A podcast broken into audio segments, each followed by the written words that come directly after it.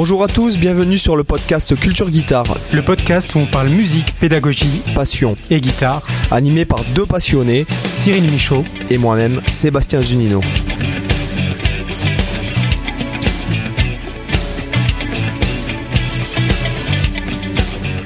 Bonjour à tous, bienvenue sur le podcast Culture Guitare. Cyril, comment ça va aujourd'hui? Pleine forme, et toi? Ah, super. Et nous avons l'honneur aujourd'hui de recevoir notre premier invité du podcast. J'ai nommé Romain Morlot. Alors, c'est moi, qui suis honoré, donc euh, merci beaucoup de m'accueillir, les gars. Ça va, ça va au ah, top. je suis un peu crevé parce qu'en ce moment, c'est les travaux à la maison, mais euh, je suis au taquet. Ah, bah, de toute façon, quand on bosse euh, dans ce milieu-là, on est toujours au taquet ou on n'est pas. Exactement. voilà. Donc, pour ceux, ça m'étonnerait que nos auditeurs ne sachent pas qui est Romain Morlot, donc qui est euh, l'écrivain, euh, on pourrait dire comme ça, ou l'auteur euh, du Guitar Cookbook. Ouais, l'auteur, ouais, l'auteur, l'écrivain, ça fait un petit peu, voilà, c'est un petit peu too much, quoi. Un peu plus, un peu plus, ça fait romantique. Je suis pas Voltaire, quoi. Tu vois, il y a un moment, détendons-nous, quoi. Ouais. Donc, ben, Romain, je te laisse un petit peu te présenter. ouais, ouais, bah, écoute, bah déjà, merci de me recevoir parce que ça me fait, moi, ça me fait super plaisir. Je suis vachement touché d'être le, premier invité. Euh, je suis un peu. Euh, alors, si on va parler du milieu musical dans Culture Guitare, je suis un petit peu le l'arnaque du, du milieu. À savoir que je ne suis euh, de, de métier, je suis pas musicien et je ne suis pas guitariste non plus de métier. Je suis guitariste de passion, tu vois mais, euh, mais pas de métier. Et euh, ouais, pour le faire rapidement, pour, pour ceux qui me connaissent pas, parce qu'il en reste quand même beaucoup, hein, je pense que sur 7 milliards qu'on est, euh, il y en a un paquet qui me connaissent pas. je suis autodidacte, passionné de guitare, et je me suis créé une méthode pour pouvoir apprendre seul et continuer à mon, chemin de, de, de, de guitariste, quoi. donc une anti-sèche qui s'appelle le Guitar Cookbook dont je fais la promo sur les réseaux sociaux et entre autres sur YouTube. Et ma chaîne YouTube bah, bah, commence à avoir pas mal d'abonnés maintenant. Et, euh, voilà, du coup, je me suis créé un petit, euh, une petite équipe de gens qui me suivent et qui, s'intéressent à ce que je fais. Et, euh, doucement, mon Guitar Cookbook bah, a commencé à prendre un peu de, crédibilité. J'ai commencé à avoir des retours un peu intéressants et positifs de la part de gens un peu plus, un peu plus respectables que moi d'un point de vue musical. Quoi. Et, et, voilà. Et donc depuis quelques années, bah, depuis quelques années, je travaillais en double. J'étais à la fois salarié et euh, auteur euh, à mi-temps. Euh, parce que j'étais salarié, je vous la fais, je vous la fais en longueur, comme ça on va voir tout. Si des fois je suis ah trop oui, N'hésite pas. grosso modo, j'étais salarié dans la com, j'étais chargé de communication dans une boîte pas trop rigolote, quoi. Et bah, j'ai j'ai choisi de, de, de, donner une chance à mon bouquin qui marchouillait, qui marchait doucement, en prenant un temps partiel pour création d'entreprise. Donc j'étais à moitié, donc à mi-temps salarié, donc je touchais mmh. plus que la moitié de mon salaire d'avant. Et il a fallu, euh, bah, il a fallu combler ma perte de salaire avec les ventes du bouquin. Et donc j'ai fait ça pendant quelques années euh, jusqu'à euh, janvier de cette année. Et la grosse news de cette année, c'est que bah, maintenant je suis à temps plein pour mon, travail d'éditeur. Donc je suis maintenant éditeur indépendant à travers mon bouquin. Quoi. Et donc j'ai ouvert Morlo Édition, ma boîte d'édition. Bah super, et, voilà. Et on peut le dire aussi, tu, tu proposes aussi d'autres produits euh, que le ouais. groupe, mais non. Donc, ouais, euh, alors le, voilà, le, gros, voilà, le, le, le vaisseau mère, c'est le Guitar Cookbook, donc c'est ce qui est le, c'est ce qui est le plus connu aussi bien en France qu'un peu à l'étranger maintenant aussi, parce que je l'ai rédigé en français et en anglais. Mhm. Donc c'est ça qui fait le gros du, si on parle d'argent, c'est ça qui fait le gros du chiffre d'affaires. Mhm. Euh, maintenant, je propose des posters aussi, pareil en mode anti-sèche, quelque chose d'un peu, un, peu joli et d'intéressant pour les guitaristes. Donc c'est orienté guitariste. Hein. Moi, je suis, je suis, je suis guitariste de passion. ouais. Euh, donc je propose des posters pour, pour aider les gens ou à travailler leur gamme, euh, mais surtout à pouvoir créer de la musique en fait. Ça c'est des anti-sèches un peu. Enfin je sais pas à quel point on peut parler, on peut parler technique, mais euh, c'est des anti-sèches qui représentent les harmonisations d'une gamme, donc avec lesquelles tu as tous les accords magiques, avec lesquels tu peux faire de la, tu peux composer facilement de, de la zik quoi. Donc là quelqu'un qui serait qui serait débutant et puis qui achèterait le poster le, songwriting Mystic Board, c'est un peu un truc de façon Ouija, tu sais. Oui oui oui. Euh, et avec ça bah t'enchaînes les accords au pif et puis bah tu peux tu, bah tu peux là t'es Bob Dylan en 5 minutes quoi. Enfin j'exagère mais euh, tu, tu, ça permet ça permet de lancer un processus créatif euh, que derrière tu vas pouvoir affiner un petit peu plus un peu plus rapidement. L'idée c'est ça, l'idée c'est de donner des, des billes aux gens pour pouvoir commencer à créer des trucs et une fois qu'ils seront lancés, bah, ils se débrouilleront eux-mêmes pour pouvoir, pour pouvoir affiner. Quoi.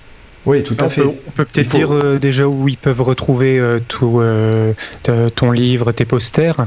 Alors mes livres et posters sont en vente. alors les liens sont sur mon site web, donc www.guitarcook.com. Il y a le lien vers tout. je revends aussi bien chez des grossistes sur internet façon Amazon euh, que chez des revendeurs. Il y a des, magasins euh, qui, revendent. Le, premier revendeur que j'ai, c'est euh, Bauer Music à Orléans. C'est le premier vendeur parce qu'ils sont c'est un des rares revendeurs qui a un site web. Et du coup, bah, tous les gens qui veulent pas acheter chez Amazon, parce qu'Amazon c'est méchant, c'est le démon, et je comprends qu'il y a des gens qui veulent pas acheter chez eux, bah, se tournent vers, vers Bauer Music, qui eux expédient partout. voilà, j'ai des revendeurs en Suisse, j'ai des revendeurs en Belgique. Euh, j'ai des revendeurs un peu partout en France aussi. Euh, la liste est sur le, sur le site, donc www.guitarco.com. De toute façon, vous aurez tous les liens euh, dans la description de ce, podcast, de ce podcast et sur les sites, sur nos sites respectifs, pour qu'on puisse lier tout ça. Moi, j'ai envie de rebondir sur les accords magiques, c'est-à-dire que en fait, tu as tout à fait raison de faire ça parce qu'en vérité, les progressions d'accords qui marchent, euh, que tu retrouves dans tous les tubes que tu entendras à la radio, qui n'est pas forcément même de la musique où il y a de la guitare ou de la musique euh, même instrumentale. Euh, c'est les progressions d'accords qu'on trouvait chez Jean-Sébastien Bach aussi. Donc en fait, le format, enfin de la musique n'a pas réellement, on va dire, en tout cas dans ce sens-là, n'a pas vraiment changé. c'est le format qui a évolué en fait. Oui, c'est le contexte et c'est la façon aussi de mettre en œuvre, mettre en œuvre euh, les choses, de réarranger les choses. Et effectivement, moi, euh, j'ai vu ce que tu proposais. Alors, je sais que Sébastien et toi, vous vous connaissez. Moi, je te connaissais euh, assez peu. En fait, j'avais entendu parler de ton guitare cookbook dans le vlog de Sébastien il y a pas mal de temps quand il l'avait présenté. Donc, et là, j'ai vu un petit peu tes, tes posters. Alors moi, ce que je trouve ce que je trouve bien, c'est que bon, effectivement, ce côté anti-sèche, c'est toujours euh, plaisant pour euh, les guitaristes qui sont débutants. Souvent, ils sont noyés d'informations. Euh, la théorie, ça fait souvent peur, hein, on va pas se le cacher. Pour les guitaristes, des, ils osent pas mettre le nez dedans. Et là, je trouve que tu as à la fois euh, quelque chose de très informatif et en même temps, je trouve que le design est vraiment sympa, notamment celui qui fait un peu Ouija. Euh, ah je pense que c'est quelque chose que tu peux à la fois accrocher chez toi et qui fait une belle décoration et en même temps être utile. Et je trouve c'est important aussi, à mine de rien, cet aspect-là. Et je trouve que, en tout cas, j'ai regardé aussi un petit peu ce que tu proposais sur ta chaîne par rapport au Guitar Cookbook, toi, les, les exemples que tu donnais, et je trouve qu'il y avait ce côté tout de suite de, euh, vulgarisation assez, assez bien faite pour ceux qui vraiment ne connaissent pas. Et du coup, les concepts qui peuvent parfois être vraiment obscurs, euh, je pense que tu réussis à, à donner ces clés assez facilement. Et du coup, je trouvais ça vraiment bien fichu.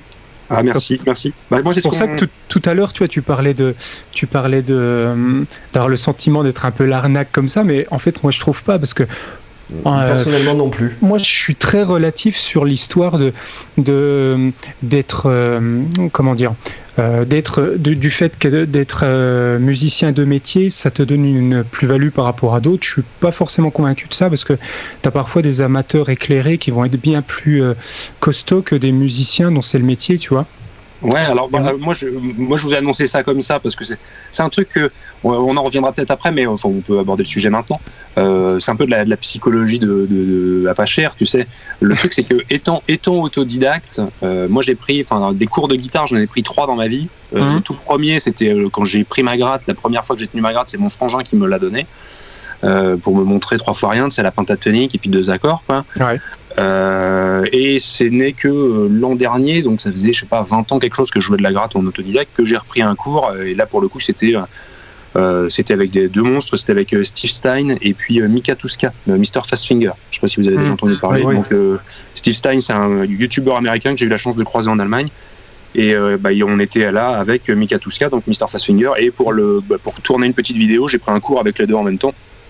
Et au final, je me suis retrouvé très à l'aise en fait pour quelqu'un qui avait jamais pris de cours. Et donc voilà, et le fait d'être autodidacte et de ne jamais avoir pris de cours, j'ai jamais eu de point de référence, tu vois. J'ai jamais eu quelqu'un qui m'a dit t'es bon ou t'es pas bon ou euh, euh, là ce que tu dis c'est vrai ou là ce que tu dis c'est pas vrai quoi. Euh, ça a été beaucoup de, tu vois, de d'essais, d'erreurs. Après, après, si tu veux ça, au niveau du retour, je te dirais, je pense que c'est un peu subjectif dans le sens où tu peux avoir un prof, franchement, un prof qui te, clairement, qui t'apprend des, des, bêtises, quoi, ou des trucs qui vont porter préjudice. Moi, mhm. moi, il y a des trucs que j'ai mis des années à corriger. Hein, je, avec un prof qui n'était pas forcément mauvais, mais qui, qui utilisait quelque chose qui était, qui comment dirais-je non, non, qui était voilà, qui, qui, aurait pu en fait être qui était efficace pour lui et qui sur d'autres personnes euh, clairement ne, ne, pourrait pas fonctionner quoi. Mmh. Euh, donc ça après c'est subjectif et puis je vais te dire un truc euh, après tu as des profs en face de toi qui n'ont pas des élèves mais qui ont des clients donc tu es génial t'es le meilleur machin truc euh, et en même temps, tu as des mecs, euh, bon moi ça m'est arrivé de faire euh, des, cours avec des mecs très connus, très haut niveau à New York. Bon, il y en a un, clairement, j'ai pris deux leçons avec lui. La première, j'ai failli arrêter la guitare, quoi. Donc, donc si tu veux, et je crois que dans ma vie, c'est sûrement la leçon qui m'a fait le plus progresser, tu vois. parce que lui, lui-même, à la deuxième leçon, parce que finalement la deuxième leçon, j'y suis retourné pour plus pour l'ego en fait, pour me dire bon. Euh, parce que tu avais payé, dis-le. Euh, non, c'est même pas ça, c'est que euh, en fait, je me suis dit il faut il faut pas que je parte avec cette impression là, si tu veux. Ouais, c'est important. Voilà, tu, peux, tu, peux, nous, tu peux nous dire qui c'est ou pas? C'est Adam Rogers pas. Donc ça a été, euh, bah, c'est un guitariste new-yorkais qui, bon, qui fait une carrière euh, très high level, qui joue avec euh, Chris Potter, qui a joué, je sais plus combien d'années avec Michael Brecker. Enfin bon, bref. D'accord. Lui m'a dit que lui, ce qu'il avait fait, la deuxième leçon, il m'a dit que lui, ce qu'il avait fait le plus progresser, c'est le jour où son prof lui a, j'ai envie de le dire, lui a cassé le cul et en fait lui a donné envie d'arrêter la guitare plus que de, tu vois. Et j'ai un peu l'impression que c'est. Si tu veux, le mec te dit t'es à New York, euh, tu connais pas tous les standards, dans tous les tempos, dans toutes les métriques et dans toutes les tonalités, mais qu'est-ce que tu fous là, quoi? Ouais, euh, Tu connais pas toutes les partitas et sonatas de Jean-Sébastien Bach à la guitare, mais qu'est-ce que tu fous là, quoi? C'est qui, quoi? Voilà, donc euh, si tu veux, les mecs, ils sont. Ben, de toute façon, à New York, dans le jazz, c'est un autre niveau, et puis c'est même un autre style. Donc, bon, après ça, c'est subjectif, quoi. Hein, tu peux après, c'est après ce que le, tu vois l'exigence sur des euh, sur des musiciens dans certains dans certains coins. Euh, c'est quelque chose qui est à la fois qui, est normal parce que quelque part, euh, alors je suis pas musicien du coup, je suis pas musicien pro, mais toi tu vas pouvoir me dire si c'est un peu le cas. Mine de rien, même si c'est très sympa, que c'est merveilleux le c'est un peu la compète quand même quoi. Parce que celui qui va avoir le gig, bah, il va le prendre à quelqu'un d'autre quoi.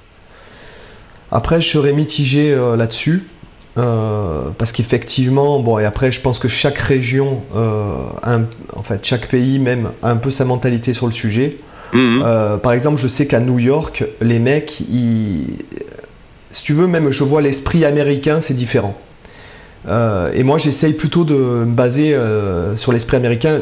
La preuve en est ce podcast, hein, où tu es le premier invité mhm. là d'une longue liste. je pense qu'on on grossira mieux ensemble. Bah que chacun dans son coin.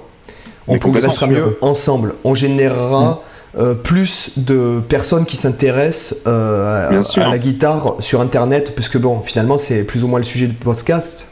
Euh, c'est-à-dire le fait d'apprendre euh, en différé, si tu veux, euh, en étant sur Internet avec des profs qui peuvent se trouver à des milliers de kilomètres, etc. etc. Hein, c'est ça. Complètement. Et je bah, c'est comme ça que, ça marche maintenant. Enfin, je pense qu'il faut être réaliste aussi. Hein. Ah oui, c'est ça aussi. Le, le, le, le temps d'avant, il est un peu, il est en train de, il est en train de couler. Enfin, là, on l'a vu avec le, Covid qui a mis tout le monde un peu sur les genoux. Oui, ça accentue encore les choses. Je veux dire, quand tu es prof de guitare et que tu ne fais des, des cours que chez toi, dans ton petit studio, avec uniquement les, les, les étudiants qui a à 50 bornes autour de chez toi et qui font le déplacement jusque chez toi, euh, il suffit de pas grand chose pour que tout se casse la gueule. Quoi.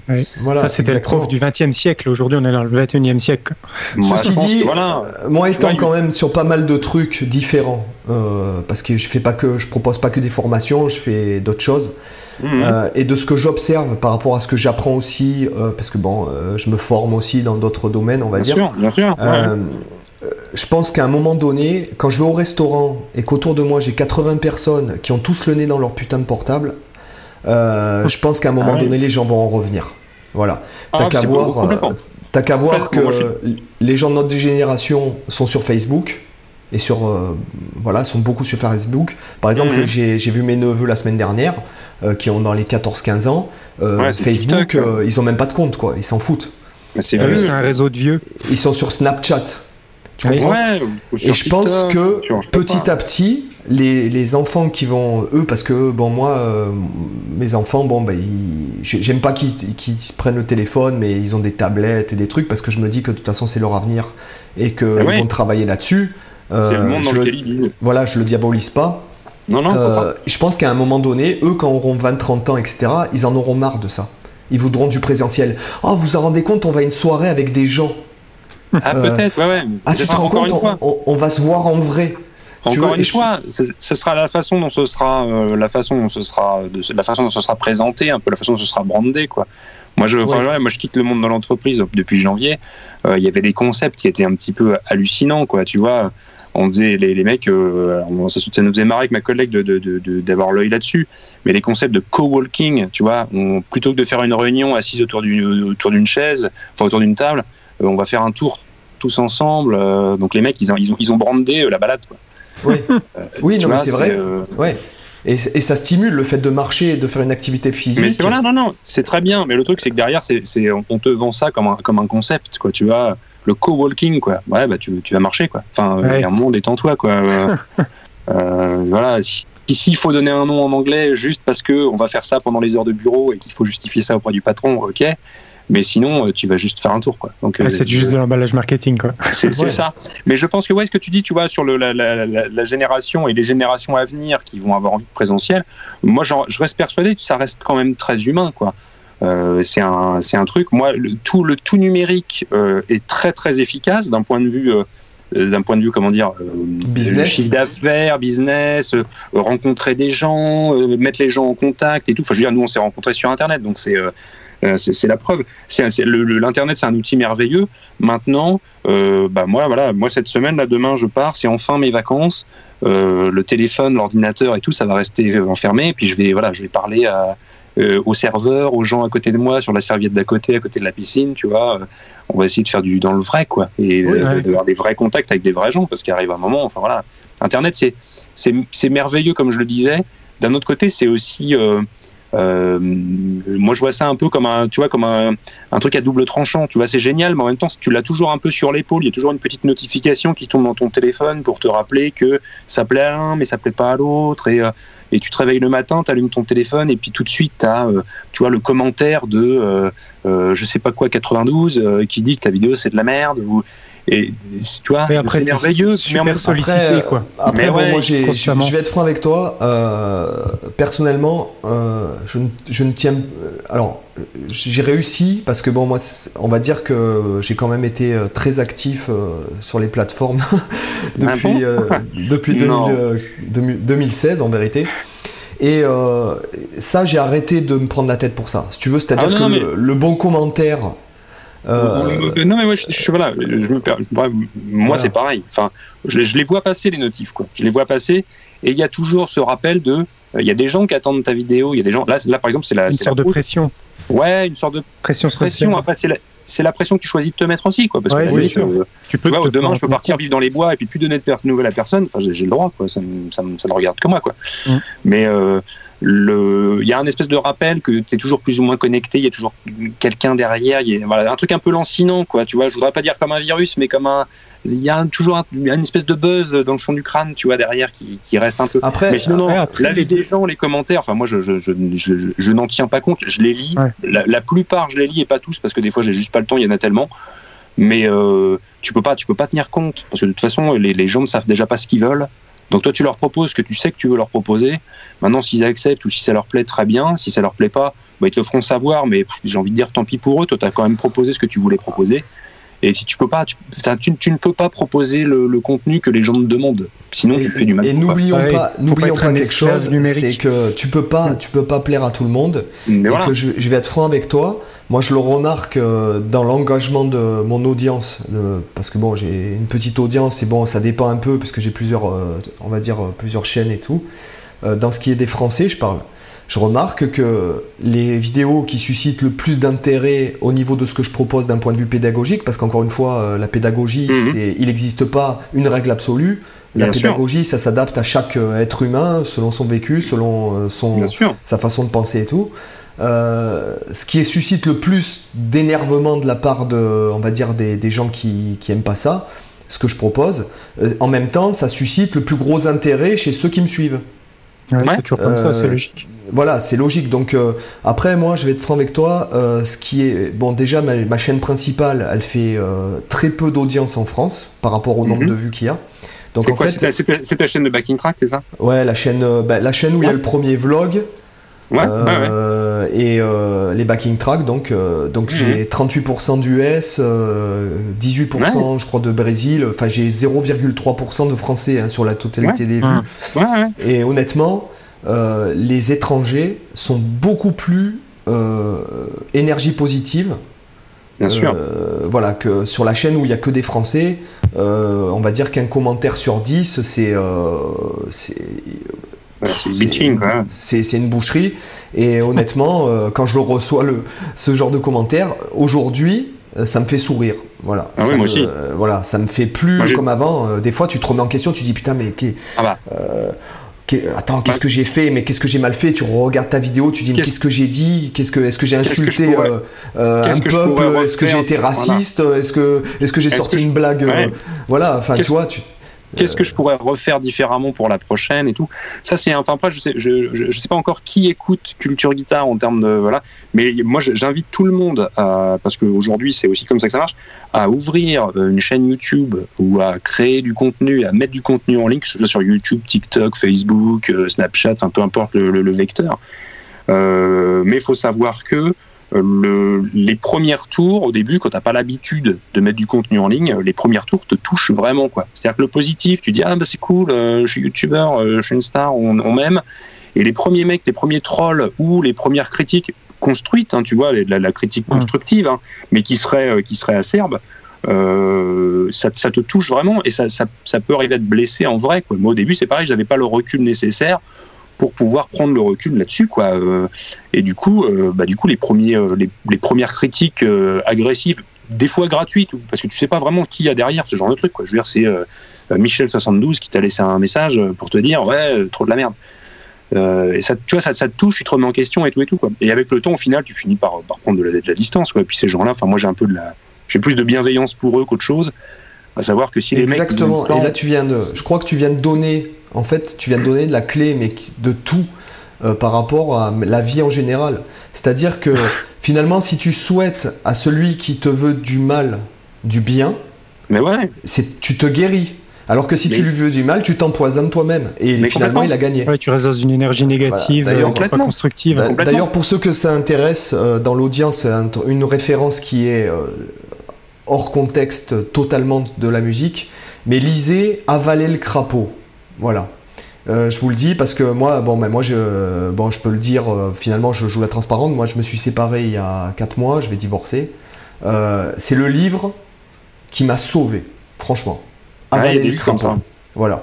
Donc le truc, c'est que je vous le conseille à tout le monde. Même, c'est un truc qui t'aide vraiment dans ta vie de tous les jours, quoi. Alors si on est, je me permets, enfin voilà, je sais pas trop comment tu vas orienter l'interview.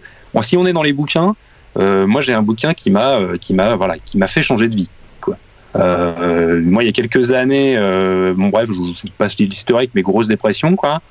Euh, je me suis retrouvé perdu dans un Virgin Megastore, perdu au rayon livre développement personnel. Donc tu vois le mec au bout de sa vie quoi. Et je suis tombé sur un bouquin de Suzanne Jeffers qui s'appelle Trembler mais oser. Oui, je, hum. je l'ai lu aussi. C'est un bouquin merveilleux. Moi, c'est, j'appelle ça mon bouquin magique. Je l'offre à tous ceux qui, voilà, que je, que je trouve dans une passe un peu, un peu compliquée ou machin parle juste de la peur. Et grosso modo, pour résumer le bouquin, euh, le bouquin résume le truc en disant euh, la peur, tu, te sépareras jamais de ta peur. Tu auras toujours peur d'un truc, il y aura toujours quelque chose pour te faire flipper, un, éventuel truc qui pourrait mal se passer, que ce soit sur un projet, une catastrophe, un truc perso, machin. Et, euh, et tout le livre te, te, voilà, te permet de mâchouiller tout ça et de, le digérer. Et une fois que tu en ressors, enfin voilà, moi, suite à ce bouquin-là, j'ai vraiment changé ma vision des choses sur plein de trucs euh, et tout. Et bah, je me rends compte qu'aujourd'hui, euh, bah, je suis indépendant, euh, chef d'entreprise dans un dans un milieu qui me passionne, la guitare, alors qu'à l'époque, j'étais au bout de ma life, à un moment, dans, dans une boîte qui me plaisait pas dans une voilà et ça m'a ça m'a vraiment aidé ça m'a vraiment aidé donc du coup ouais trembler mais oser tant que vous êtes allé à lire Ouais. Lisez Trembler tu, tu, disais l'orientation du podcast. Euh, on peut jouer la transparence avec les auditeurs. C'est que on a fait remplir un protocole, euh, on va dire d'interview pour préparer l'interview. Mais après, euh, honnêtement, on n'est pas là. tout le monde nous connaît tous plus ou moins. Si les gens ont envie de nous connaître, ils vont sur nos chaînes, sur nos sites, sur nos réseaux. Euh, ce qui est intéressant là, c'est d'avoir une conversation un peu ouverte euh, et, surtout d'être nature, parce que Bien sûr. Euh, voilà, c'est moi, moi, je suis pas journaliste, quoi. Voilà. non, puis c'est parce que les gens, si les gens veulent entendre du journalisme, ils vont sur des chaînes de journalisme, tu vois. Exactement. moi, je, moi, je reste persuadé qu'aujourd'hui, quand je dis aujourd'hui, dans cette, cette, période, tu vois, fin 2020, tu vois. Les gens ont pris l'habitude de, ils, veulent voir et écouter, que ce soit sur YouTube ou en podcast, des gens qui seraient comme eux en fait, tu vois. Bien sûr. Euh, c'est le côté authentique. mais complètement, c'est ça. Que tu vois sur le podcast, le, podcast de comment il s'appelle, euh, Joe Rogan, là, le, monstrueux, euh, c'est un ricain qui fait des podcasts de ouf. C'est lui qui avait interviewé Elon Musk, qui fumait son pétard et tout. Oui, oui. le mec, le mec tape la discute en fait. Il fait, il bah, est super pro, tu vois. Il est, il fait de l'interview mine de rien mais ça n'empêche que. Et euh, là, on a ouvert une nouvelle chaîne avec un, avec un pote, du coup, je rebondis, je rebondis là-dessus. Et on essaie d'être, on essaie d'être naturel l'un et l'autre, quoi. On, joue pas la comédie du, euh, tu vois, c'est pas brandé comme ci, comme ça. On n'essaye pas de, de, dire les choses comme ci, comme ça. On est juste nature l'un et l'autre. Sauf qu'on se retient un petit peu de dire des conneries, quoi. Parce que bah, déjà, déjà, ça nous ferait chier. Si on jouait la comédie, ça nous ferait chier. Enfin, je veux dire, si je, des fois je veux rejouer la comédie professionnelle, je remets une cravate et je retourne au bureau. Quoi, tu vois, d'ailleurs, d'ailleurs, honnêtement, euh, puisqu'on est tous les trois, bon, youtubeur, j'aime pas ce terme parce que je, dans, euh, dans, le langage, on va dire, euh, des gens, youtubeur, c'est quelque chose d'un peu péjoratif. Moi, je préfère créateur, de, contenu. Voilà. Ah de toute façon, euh, tu le remarques, vous le remarquez tous les trois, tous les deux, pardon, euh, c'est que si t'es pas naturel et que tu proposes pas quelque chose qui te ressemble et que tu te dis je veux faire de la vue, ça ne marche pas. Oui, ça se remarque quand c'est faux de toute façon. Et, et quand c'est pas dans ton énergie, tout simplement. Mm. Tu vois, c'est ça qui est marrant. Moi, je rebondis sur ce que disait Romain euh, tout à l'heure. Euh, là, on parlait de, l'idée de proximité. Les gens recherchent quelque chose d'authentique, de, de proche. Et c'est assez marrant parce que vu qu'on est de plus en plus dans ce côté virtuel, finalement, les gens vont rechercher dans le virtuel ce qu'ils ont en, euh, en, physique. Ils recherchent ce côté proximité avec les gens, mais au niveau virtuel. Donc, finalement, on a un peu les deux mondes qui convergent l'un vers l'autre. Et c'est pour ça que finalement, moi, je trouve que les deux sont intéressants. Il n'y a pas forcément d'opposition à faire ou l'un qui est meilleur que l'autre. Euh, c'est vrai que le côté euh, physique a des gros avantages, euh, mais je trouve aussi que le monde numérique, ce qu'il apporte quand même de fantastique, c'est qu'il permet de se connecter à des tonnes de cerveaux, euh, des tonnes de personnes avec qui on n'aurait jamais eu contact dans notre vie. Tu vois, je prends rien qu'aujourd'hui, euh, Sébastien, tu vois, on se serait jamais rencontré dans un sûrement de notre vie s'il n'y avait pas eu Internet. Euh, et, Romain non plus. Et voilà. Mais pareil. Et du coup, ça te donne accès à, à pouvoir approcher des gens que tu n'aurais jamais pu euh, dans ta vie approcher. Et du coup, tu as, une richesse d'apprentissage qui est absolument énorme. Et du coup, je pense que les deux aspects sont indispensables. Je suis, suis d'accord qu'il peut y avoir des phases d'évolution, des gens qui vont vouloir revenir temporairement vers plus de contact physique, etc. Mais les deux mondes convergent en permanence. Il n'y aura pas, à mon avis, un qui va écraser l'autre. Et justement, par rapport à ce qu'on disait là, ce, fait que les gens recherchent cette proximité, ça le montre, ça le montre bien. Euh, le naturel, euh, les gens en ont marre en fait du côté télé, tu vois, du, côté showbiz, les mecs qui lisent un prompteur et tout ça, euh, ça saoule. Où tout est parfait. ouais, voilà. parfait et au final c'est complètement chiant. Non mais on est, on est, on est là-dessus. Moi je, reviens sur ce que tu dis. Je suis complètement d'accord avec ce que tu dis. Le, je pense que les gens ils cherchent, ils cherchent de la, du, du contact. Après, le contact sera physique comme disait Seb, euh, parce que les gens ont envie de, de contact mais le, le, le, le, contact numérique, tu vois, la, la sincérité sur YouTube, euh, le fait d'être toi-même sur tes, on sent que les gens cherchent ça. Moi, du coup, mmh. ma chaîne est en français, j'ai beaucoup d'échanges. Alors, c'est du le, contenu, le, contenu de mes vidéos, c'est parler. Tu vois, j'explique des choses et tout et tout. Du coup, c'est comme si je parlais aux gens. Je parle à la caméra en, de face, quoi. Euh, et les gens, les gens ont l'habitude de me voir dans leur ordinateur, dans leur téléphone. Et du coup, bah, euh, là, depuis quelques temps, on fait des, euh, je, fais une tournée de la France euh, pour aller rencontrer mes, mes abonnés. Mhm. avec mon, du coup avec mon, autre chaîne. on reviendra sur le chaîne après, mais et du coup, les gens viennent me voir, tu vois, m'appellent tout de suite par mon prénom, me tutoient, viennent me taper la dispute et tout. Et je me dis, merde, les mecs me, les mecs me connaissent en fait, tu vois, ils ont l'impression. que t'es un pote que je suis un pote, quoi. Alors c'est à la fois très sympa, parce que moi je leur veux que du bien, ces gens-là, et puis c'est merveilleux de les, rencontrer. Et c'est à la fois un petit peu flippant aussi, dans le sens où, euh, merde, le mec, le mec pense que je suis un pote, et les, mecs connaissent les, vidéos par cœur, tu sais, les gimmicks, les blagues, les machins. Ça.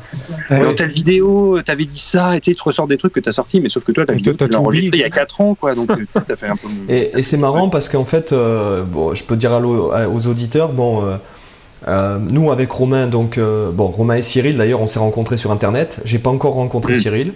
Et euh, j'ai rencontré Romain via Internet en faisant une vidéo, on s'est contacté, machin. Et je me suis retrouvé au mariage de Romain, il faut le savoir. Mais carrément. Et à Rouen, trois personnes dans la rue m'ont arrêté.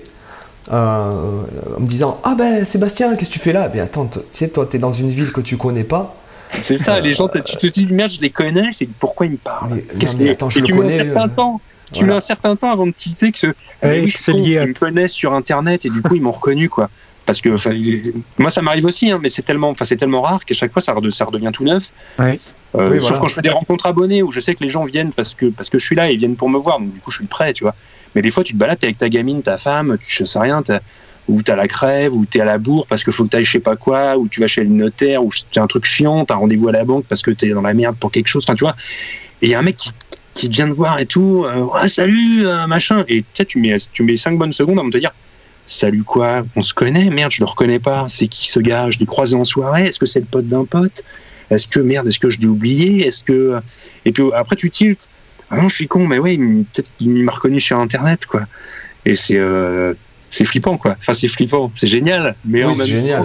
Temps, en même temps, c'est une sensation nouvelle qu'elle faut s'habituer, quoi. Ouais, c'est un peu étrange, quoi. Donc, euh, moi, ce que j'aimerais, j'aimerais qu'on rebondisse sur le sujet euh, que tu as abordé euh, juste avant, c'est ta nouvelle chaîne avec Gaël. Donc, est-ce que tu peux nous parler de ça? Bien sûr, bien sûr. Alors, voilà, donc avec mon compère Gaël, donc Gaël Liger. Gaël, il est, il est à la fois, il est, il est, il est super calé sur le, sur le milieu musical. C'est Gaël, c'est un, un musicien. Il a un groupe de métal qui s'appelle Nazgul. Euh, qui, est, énorme. Euh, il a bossé chez euh, tous les gros, il a bossé chez, chez Woodbrass en tant que vendeur. Il a tenu un magasin de, de, guitare sur Paris, Metal Guitar. il travaille en ce moment en dehors de la guitare, mais pour l'organisation d'événements orientés musique, orientés métal. donc il a un, voilà, il a un CV vachement large et c'est un peu une pointure en termes de matos, c'est une pointure quoi. Euh, et l'idée, c'est que moi, vu que j'y connais pas grand-chose en matos et que ça passionne beaucoup de guitaristes, bah, on s'est dit tous les deux, est-ce qu'on lancerait pas une chaîne où on parlerait de matos? Donc l'idée, c'est juste de, euh, on est tous les deux dans la pièce, on découvre une pédale, une guitare, un ampli, un machin, et bah, on partage avec les gens qui nous suivent le euh, bah, qu'est-ce qu'on en pense, comment ça marche, comment ça voilà, avec nos qualités, nos défauts. C'est-à-dire que moi je fais un peu le, mauvais flic qui ne connaît rien et qui pose des questions.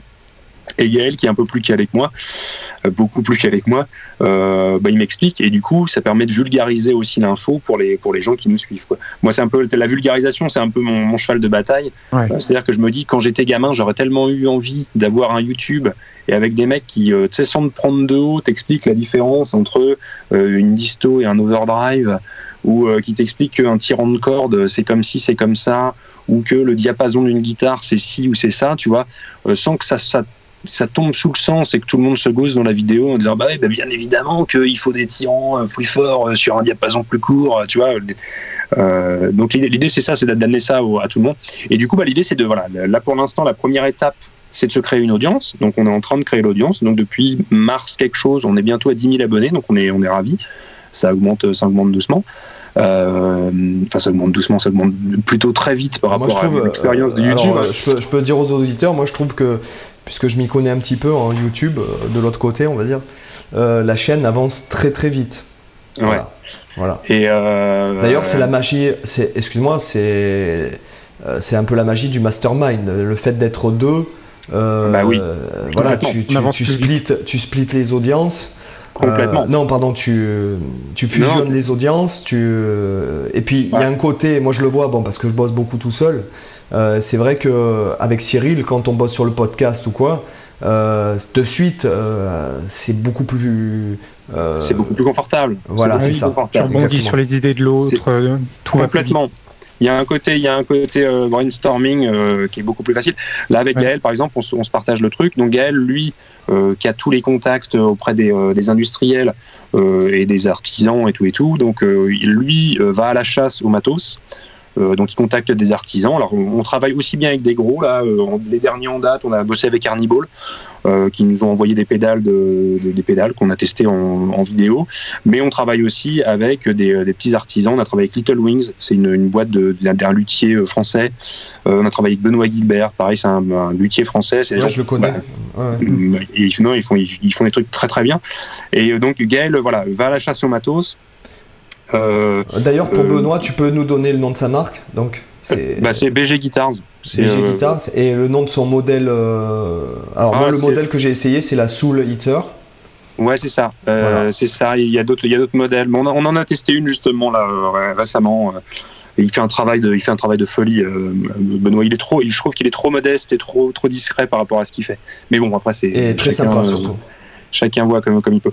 Euh, donc voilà, donc Gaël, lui, va à la chasse au matos, euh, fait expédier par les marques le matos euh, à la maison. On se retrouve une fois tous les mois, tous les deux mois avec Gaël, et on se fait un week-end de malade dans lequel on tourne un maximum de vidéos.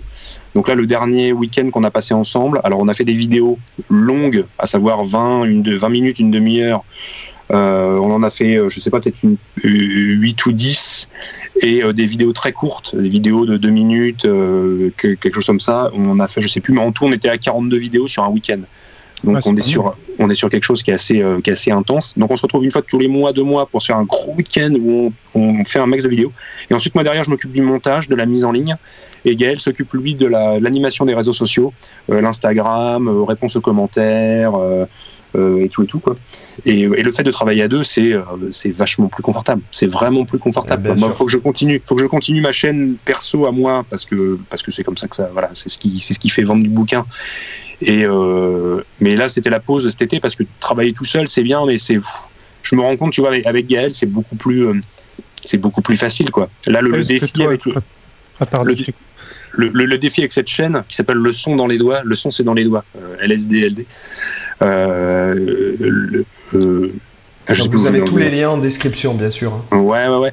Le, l'idée c'était voilà le, défi c'était moi j'ai dit à Gaël je suis ok on, lance une chaîne une chaîne YouTube mais maintenant que je sais comment fonctionne YouTube je lui dis on fait pas ça à moitié donc si on le fait on le fait bien et on fait au moins une vidéo par semaine pendant au moins un an donc on fait au moins 52 vidéos une par semaine pour voir comment l'audience fonctionne parce que le, voilà, sur YouTube, pour les gens qui savent pas, euh, la régularité de poste sur le plaît beaucoup à l'algorithme. Et si tu viens tous les, toutes les semaines à la même heure, euh, bah, doucement, on te propose un peu plus.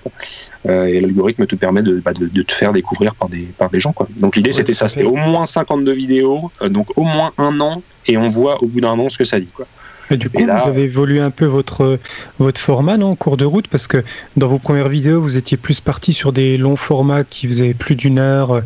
et là, dans les plus récentes, c'est plus condensé sur, on va dire, 15-20 minutes. Alors, euh, alors, on est sur, il y, a différents trucs. Au final, les tests de matos, on, est, on a toujours été sur un quart d'heure, 20 minutes, une demi-heure, en fonction de, en fonction de comment ça s'organise. Euh, les, vidéos très longues qu'on a fait, c'était pendant le, pendant le confinement. Pendant le mhm. confinement, on pouvait pas se voir. Et du coup, bah, on faisait via Skype, via Facebook, je sais pas quoi là. Euh, et du coup, on faisait des, des foires aux questions.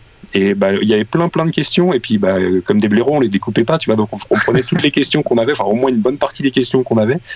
Et on faisait des vidéos. On a fait des vidéos qu'on fait, je sais pas, une heure, une heure vingt. Donc, c'est un format qui est complètement démesuré pour du YouTube. Mais bizarrement, ça plaît parce qu'il y a un côté, il y a un côté podcast. Bah, il y a, plein de gens qui, disaient, les longues durées. Voilà, il y a plein de Moi, j'en fais partie. Voilà, moi, il y a plein de gens qui me disaient, on a eu des, des, des, des, messages de gens qui étaient genre euh, commerciaux ou routiers. Bah, moi, je fous YouTube sur mon téléphone juste avec le son, et puis je vous écoute euh, pendant que je roule, quoi. Mmh. Et euh, je me suis dit, bah ouais, mais complètement, quoi. Puis c'est là que j'ai un peu tilté du fait que, alors il faudrait que je le fasse, mais qu'il faut être partout, quoi. Tu vois, le format bouquin pour les gens qui aiment les bouquins, le format vidéo pour ceux qui aiment les vidéos, le format podcast pour ceux qui ont les mains prises et qui peuvent pas forcément regarder un écran. Bien sûr. Faudrait être partout, quoi. Bien sûr. C'est d'ailleurs c'est pourquoi c'est pourquoi on est là. Mais ouais, exactement. Mais euh, outre ça, il faut dire qu'il y a un réel plaisir. Par exemple, euh, c'est bien qu'on parle de en fait puisqu'on est des créateurs, tout ça, que, comme ça, ça permet aux gens de voir un peu l'envers du décor, si je me permets. c'est le fait est que là, par exemple, il y a un réel plaisir à discuter de ça. Euh, et euh, moi qui consomme pas mal de podcasts, pas forcément dans le milieu de la guitare et de la musique, euh, c'est vrai que moi j'adore voilà, j'adore écouter des podcasts, même sur des sujets qui sont pas forcément des choses qui me passionnent à la base. Et puis après, tu, mhm. voilà, quand tu vas faire ton jogging, quand tu es en, voiture, quand tu prépares à manger le soir ou le matin quand tu te lèves, tu fais ton petit déj. Il euh, y a des gens, et puis il y a des gens pour qui tu as naturellement de la sympathie et qui, ont tendance à te mettre de bonne humeur aussi quand tu les mmh. écoutes. Alors que tu mettre une vidéo YouTube, euh, tu es obligé d'avoir tes yeux focalisés dessus. Euh, et, dans le milieu pédagogique, si jamais on est en train de te montrer un truc sur la guitare, bon. Ah, c'est pas facile d'avoir le temps de regarder ta gratte en même temps que la vidéo, quoi. je suis d'accord. Exactement. Et, ou même, si tu es là pour un truc pédagogique, euh, bon, bah, tu as la gratte, tu es obligé de, de, de, prendre la guitare, de faire en même temps. Sinon, bon, si tu regardes la vidéo, il y a 20% du travail qui est fait seulement. Mmh, voilà. Mmh. Ah, si je du coup, je, je, suis un peu curieux, on va peut-être un petit peu hors sujet, mais t'écoutes quoi comme podcast? Est-ce qu'il y a des podcasts que tu pourrais nous, nous conseiller ou pas? Alors moi, il y a un podcast que j'aime beaucoup qui est euh, le podcast euh, Nomade Digital. Voilà. Euh, donc animé par, euh, par Stan, Leloup euh, de Marketing Mania et, et, Paul en fait qui est un gars qui, qui fait du Amazon FBA. D'accord. Quel associé de Stan en fait Pour le podcast, c'est le confrère parce qu'ils n'ont pas de business en commun. Euh, voilà, donc ça c'est un podcast que j'aime beaucoup et puis j'aime beaucoup réécouter. Il y a des anecdotes. Euh, ils parlent des pays dans lesquels ils ont vécu. Ils parlent aussi de business, de productivité, tout ça. Donc c'est vachement inspirant. Euh, j'aime beaucoup donc le podcast de, Pierre Journel. Qui est avec beaucoup d'interviews et tout, donc il s'appelle, je crois que c'est la chaîne guitare le podcast. Mhm. Euh, qui est-ce que j'écoute encore? Alors j'écoute un truc de développement personnel animé par une femme euh, qui s'appelle Bloom, je ne sais plus quoi. Euh, bon bah voilà, après ça c'est du dev perso, J'écoute le podcast de Gary Vaynerchuk bah, aussi. Oui. Parce que lui, voilà, c'est bon, c'est le Alan Allsworth du réseau social. alors, alors, ouais, alors moi je me permets d'enfoncer le clou là-dessus quoi. Si des fois nos auditeurs euh, veulent développer un truc, que ce soit un petit truc ou un gros truc, c'est-à-dire juste faire marcher un groupe euh, ou monter un business complètement et puis euh, devenir les maîtres du monde, euh, écouter les podcasts de Gary Vaynerchuk, je pense que c'est quelque chose qui est, c'est pas une perte de temps du tout. le mec parle business, il en parle de façon assez détendue et assez cash et de façon très positive. C'est une personne très positive. C'est, il est très franc. Il, bon, il y a beaucoup de gros mots, énormément de gros mots. Il est très franc. Euh, et en même temps, il est très positif. Et il est très efficace surtout. C'est-à-dire que voilà, moi, il y a beaucoup de, concepts à lui que je mets en application régulièrement, très régulièrement, pour pas dire tous les jours. Et ça marche en vrai. Et c'est vraiment bien. Tu vois, le, ce qu'on disait tout à l'heure, le fait que tu reçois un commentaire négatif, avoir le, le, recul nécessaire pour pouvoir être bienveillant avec le mec en disant, bah, tu te rends compte si le mec, il a pris du temps sur sa vie perso euh, pour dire que ta vidéo, c'était de la merde c'est vraiment la sienne de vie. Elle doit pas être marrante du tout, quoi. Tu vois, pour que son, son, échappatoire à sa vie à lui, ce soit de balancer de la haine sur la tienne, c'est que vraiment il doit être dans une position euh, moins bonne que la tienne. Quoi. Après, je, rebondirai encore là-dessus pour euh, ça, c'est on va dire c'est mon point de vue. Euh, mais une fois de plus, moi, quand je reçois un il y a un commentaire il y a quelques mois, je me suis pris un commentaire, putain, j'ai euh, je me dis, attends, qu'est-ce que j'ai fait? Attends, est-ce que, est que euh, je suis à l'origine d'un génocide? Pour te dire, franchement, j'en étais à ce point-là. Et au final, je me suis dit, mais en fait, rends-toi compte la chance que tu as. Oui. Voilà. Et c'est en fait, du coup, en même pas une fraction de seconde, j'ai réussi à, aspirer cette mauvaise énergie. Ouais. Et, et, en fait, et du coup, le mec, euh, je lui ai même pas répondu et j'ai épinglé son commentaire en fait sur ma vidéo. D'accord?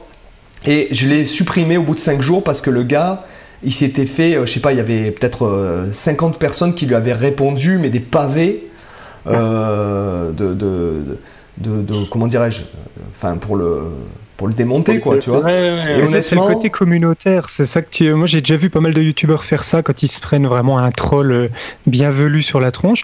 Ils vont t'épingler le commentaire et là, il a même pas à se forcer à répondre. C'est toute la communauté qui va euh, euh, défoncer le, le, troll en question. Ah. Et là, c'est là où tu vois, en fait, où tu te rends compte, rends compte de la puissance d'une communauté finalement, qui sont prêts à te défendre. Tu ils t'ont jamais vu, ils te, hormis en vidéo, mais ils sont prêts à te défendre jusqu'au bout si tu as quelqu'un qui vient euh, euh, te critiquer, tu vois. Des fois, même que ça soit justifié ou pas. D'ailleurs, j'en parlais avec, euh, avec Arnaud, donc Néo, Néo Géo Fanatique. Il mmh. y, a, y, a, un truc, c'est que tu, tu, tu, peux pas, faut, à un moment donné, tu peux pas faire attention à ça. C'est donner trop d'importance à, Bien sûr. le, fait que tu lui donnes même une minute ou, deux ou trois et, de l'énergie pour réfléchir à quoi lui répondre, et patin et couffin, toi, l'énergie que tu perds, euh, mieux vaut que tu la mettes à un mec. Euh, moi, j'ai des gars euh, qui me mettent des commentaires, mais je leur dis merci, quoi. Merci parce que. tellement en fait j'ai en fait le tout c'est de changer son point de vue et de se dire je vais me focaliser sur les gens qui sont vachement bienveillants Bien plutôt que me focaliser sur les euh, voilà, sur les, sur, les, sur les abrutis, quoi. Parce que bon, euh, comme tu dis, prendre, prendre le temps pour déverser de la haine, mais c'est que quelle vie il a le mec. C'est là que tu te dis, mais j'ai de la chance, quoi.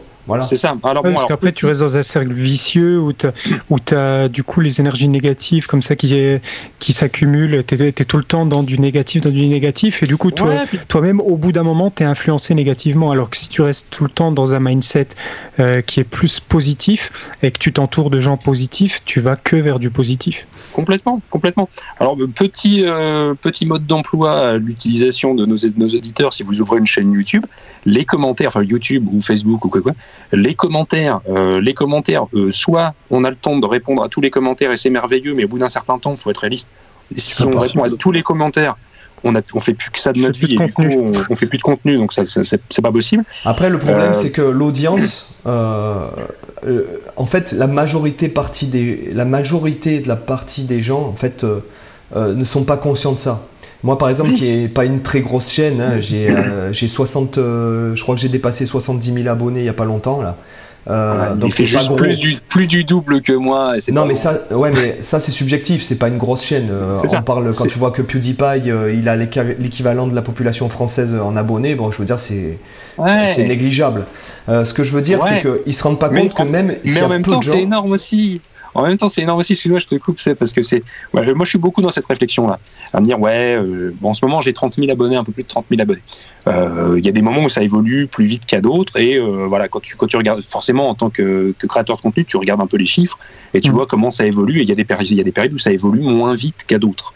Du coup, tu te remets un peu en question, tu te dis ouais merde, te rends compte, euh, euh, c'est en train de se casser la gueule ou je sais pas quoi. Euh, et 30 000 abonnés régulièrement, je me remets en, tête, je me dis mais je, remplis combien de zéniths avec ça, tu vois?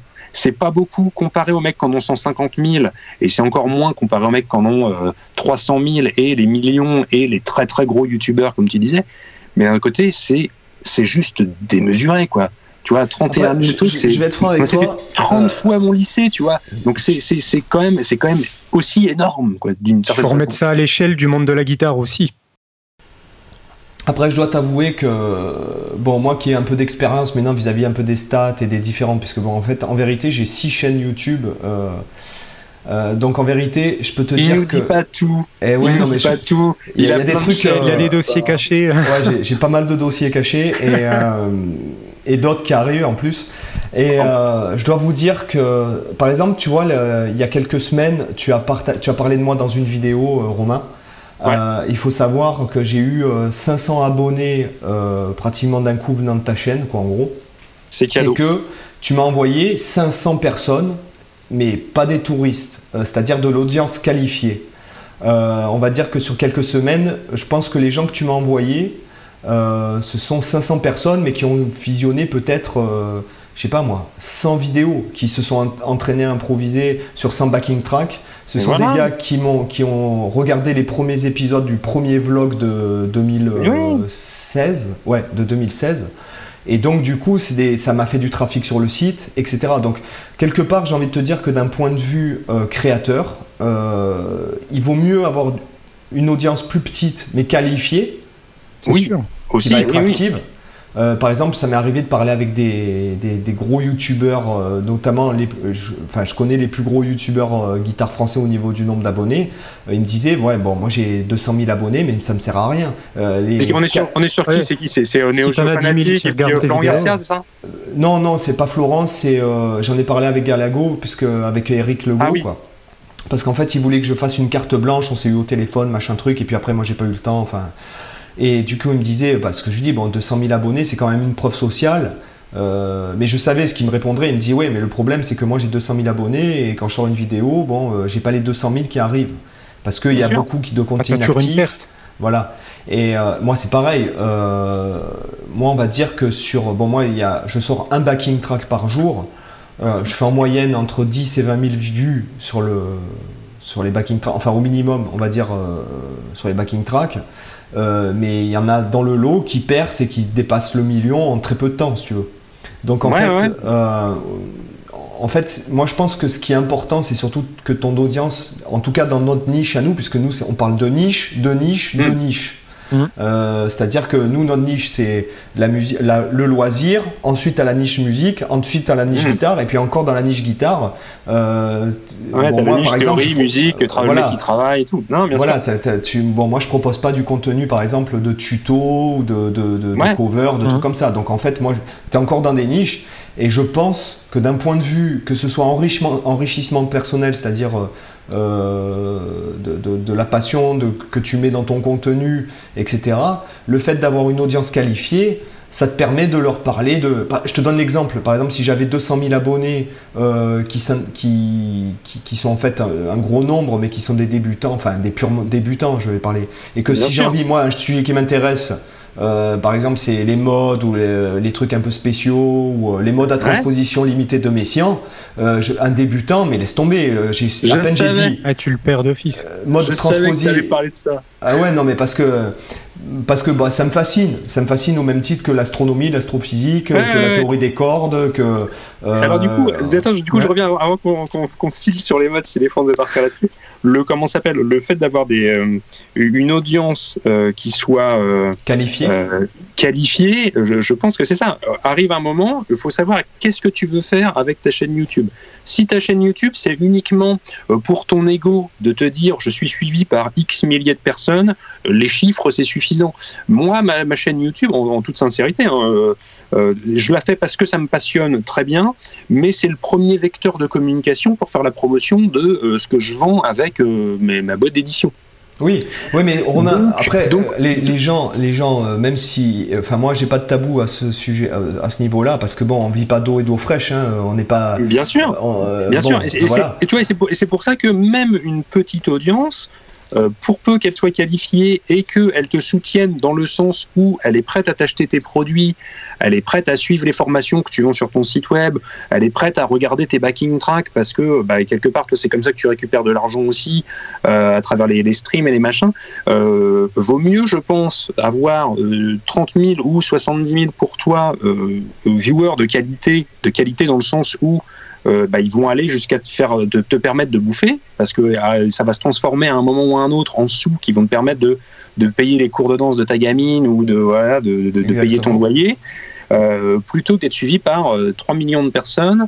et tu te retrouves à toute la journée parler de Red Shadow Legends parce que c'est comme ça que tu vas faire de la thune, ou faire des placements produits pour je ne sais quel truc qui ne t'intéresse pas, euh, parce qu'à un moment, il faut rentabiliser ton audience. D'ailleurs, je, tiens à le préciser pour euh, si jamais il y a des commerciaux qui écoutent, euh, je refuse systématiquement le placement de produits qui est quelque chose dans lequel je n'aurais pas mon mot à dire en fait. Par exemple, genre quand je vois des, par exemple, ouais, voilà, par exemple, tu vois, ou par exemple des, des jeux.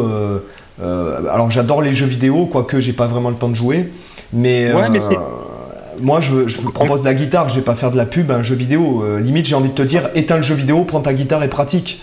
Euh, mais, ouais, mais ouais, Après, après, moi, pour avoir rencontré, euh, comment s'appelle, j'ai rencontré, comment il s'appelle, euh, Reda, du campus musique de Reda. on est allé faire une vidéo avec Gaël chez lui il n'y a pas très longtemps. D'ailleurs, il va être invité bientôt.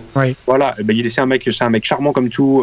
voilà, vous allez pouvoir parler sport. En plus, c'est une masse. Le mec, il, fait quatre têtes de plus que moi, un, monstre, quoi. on n'a pas l'impression en vidéo comme ça, mais c'est non, c'est une, une, bête. donc lui, il, il, a une chaîne qui évolue beaucoup, assez vite et tout, et je pense qu'il a beaucoup de jeunes qui le suivent. Du coup, on lui fait des propositions de placement produit. Alors au-delà des placements produits de matos, euh, comme on a pu, de matos musical, donc là c'est mmh. complètement, euh, ça, va bien. Euh, il me disait, il a été, il a été contacté par, je ne sais plus quelle boîte de jeux vidéo. Alors je crois, je sais pas si c'est Red Shadow Legends ou un, équivalent.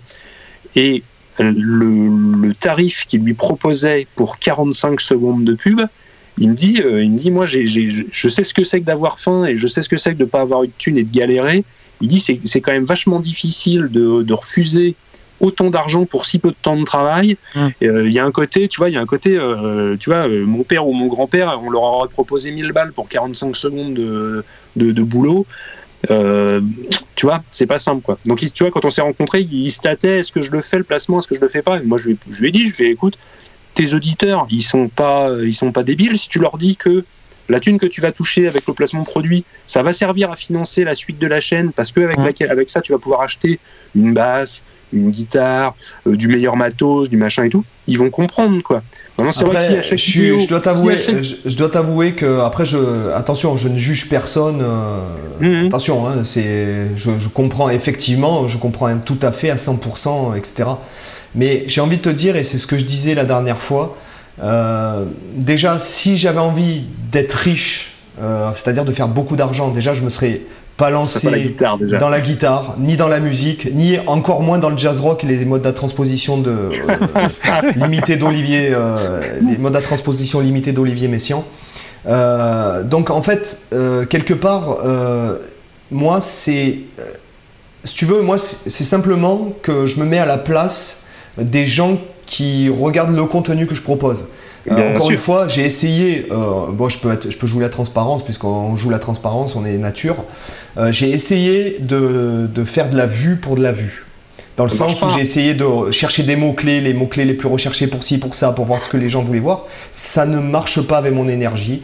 Et dans le sens où je pense que je vais, je vais réussir à plus facilement intéresser une personne qui n'est pas forcément aware d'un sujet ou d'un autre, avec la, passion avec laquelle je vais le transmettre, plutôt que euh, de, faire de la vue pour de la vue ou du placement de produit. Je pense qu'à terme, ça peut plus te porter, en tout cas non, je parle pour mon cas, je pense qu'à terme, si je faisais ça, ça me porterait plus préjudice euh, que autre chose à long terme. Bien sûr. Et deuxièmement, de toute façon, je joue pas à Red Shadow Legend, donc en fait, je peux pas vendre ça à eh mon audience, tout connement.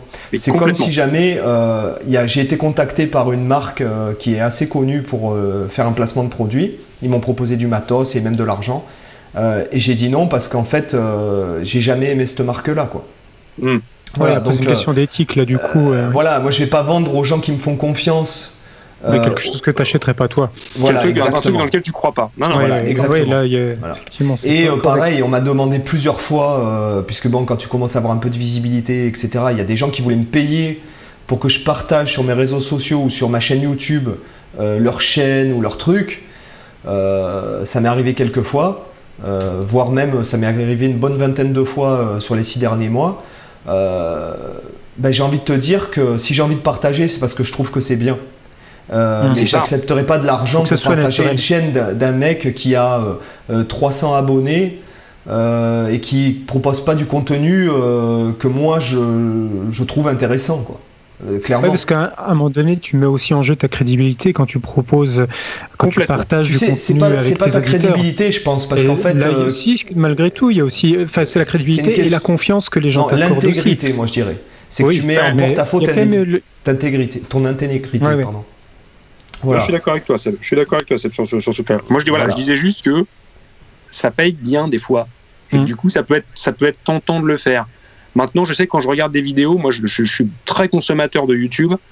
Euh, dès que tu vois le, placement de produit arriver, mais je les regarde même pas les placements de produits. Oui, pareil. Un, je mec, un mec que je suivais beaucoup plus avant, euh, comment il s'appelle, euh, Casey Neistat, un requin qui faisait des vlogs de folie, un monstre de travail qui a fait plein de trucs. Là, il a ressorti une vidéo il y a pas très longtemps tu dis, bah, le mec, il avait besoin de changer de bagnole ou il avait besoin de je sais pas quoi, parce qu'au final, sa vidéo, elle se résume à quoi? Sur 10 minutes, il y a 2 minutes de placement produit pour NordVPN, euh, même si il est cash dans le truc, tu vois. C'est-à-dire qu'au moment où il fait son placement produit, il met un gros encart rose autour de sa tronche pour que tu puisses, tu vois, cliquer sur l'écran pour avancer jusqu'à la fin du euh, truc. Déjà, je pense, euh, pour, parce que bon, je suis très très fan de Casey Neistat. Mhm. C'est une personne, moi on va dire que je le mets dans mon euh, moi, si tu veux, bon, euh, moi, je, je peux pas m'empêcher d'avoir des, on va dire, des mentors ou euh, voir des mentors mhm. imaginaires ou des, donc moi je le place dans l'équipe des 10 personnes qui m'inspirent le plus, tu vois, avec euh, les gars comme... Euh, Chuck, avec euh, voilà, c'est ça, tu vois, avec Alan oui, Holsworth. ouais, je vais le dire aussi.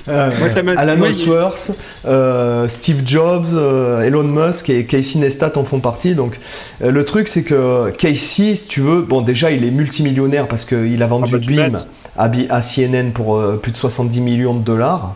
Euh, même sans faire de vidéo, c'est une personne qui doit gagner entre 3 et 5 000 dollars par jour euh, avec sa, sa, chaîne YouTube. et je pense simplement, et il faut savoir un truc, c'est qu'il est réalisateur aussi. Il fait des, euh, c'est-à-dire que maintenant il est devenu réalisateur de films, c'est-à-dire qu'il fait des films publicitaires pour des événements, des marques, etc. D'ailleurs, c'est super bien foutu, putain. C'est de l'art. C'est comme ça qu'il a fait son, c'est comme ça qu'il a fait, qu'il a commencé son blog. À la base, il était, si je dis pas de conneries, hein, tu me dis, si tu le connais mieux que moi, tu, euh, dis-moi, mais en fait, il était réalisateur de, euh, de pub et ça a été une façon pour lui aussi de faire sa promo euh, que de créer son vlog. tu vois, à l'époque, il faisait de la pub pour Merco, il faisait de la pub pour Samsung, il faisait la. Voilà, c'est ça. Et je pense que je pense qu'il a vraiment explosé au moment de son vlog. Mais son vlog, ça a été un, ça a été un coup de pied dans le cul de malade. Parce que, enfin, je veux dire, toi qui as fait une vidéo par jour pendant je sais pas combien d'années, tu te rends compte du taf que c'est. Quand tu vois la tronche de ses vidéos à lui, ah tu te dis, le mec, le mec il devait dormir une heure par jour à tout péter. Quoi. ceci dit, je peux te dire, euh, parce qu'il m'inspire beaucoup, donc j'ai dû regarder tous ses vlogs plusieurs fois. Euh, je peux te dire un truc, c'est que en fait, les gens avec qui je discute, et beaucoup de gens me disent mais comment tu fais, machin et tout. Mais en fait, il faut savoir un truc, c'est que euh, le fait de répéter un truc par jour pendant des années, c'est le fait de créer des habitudes en fait avec des choses.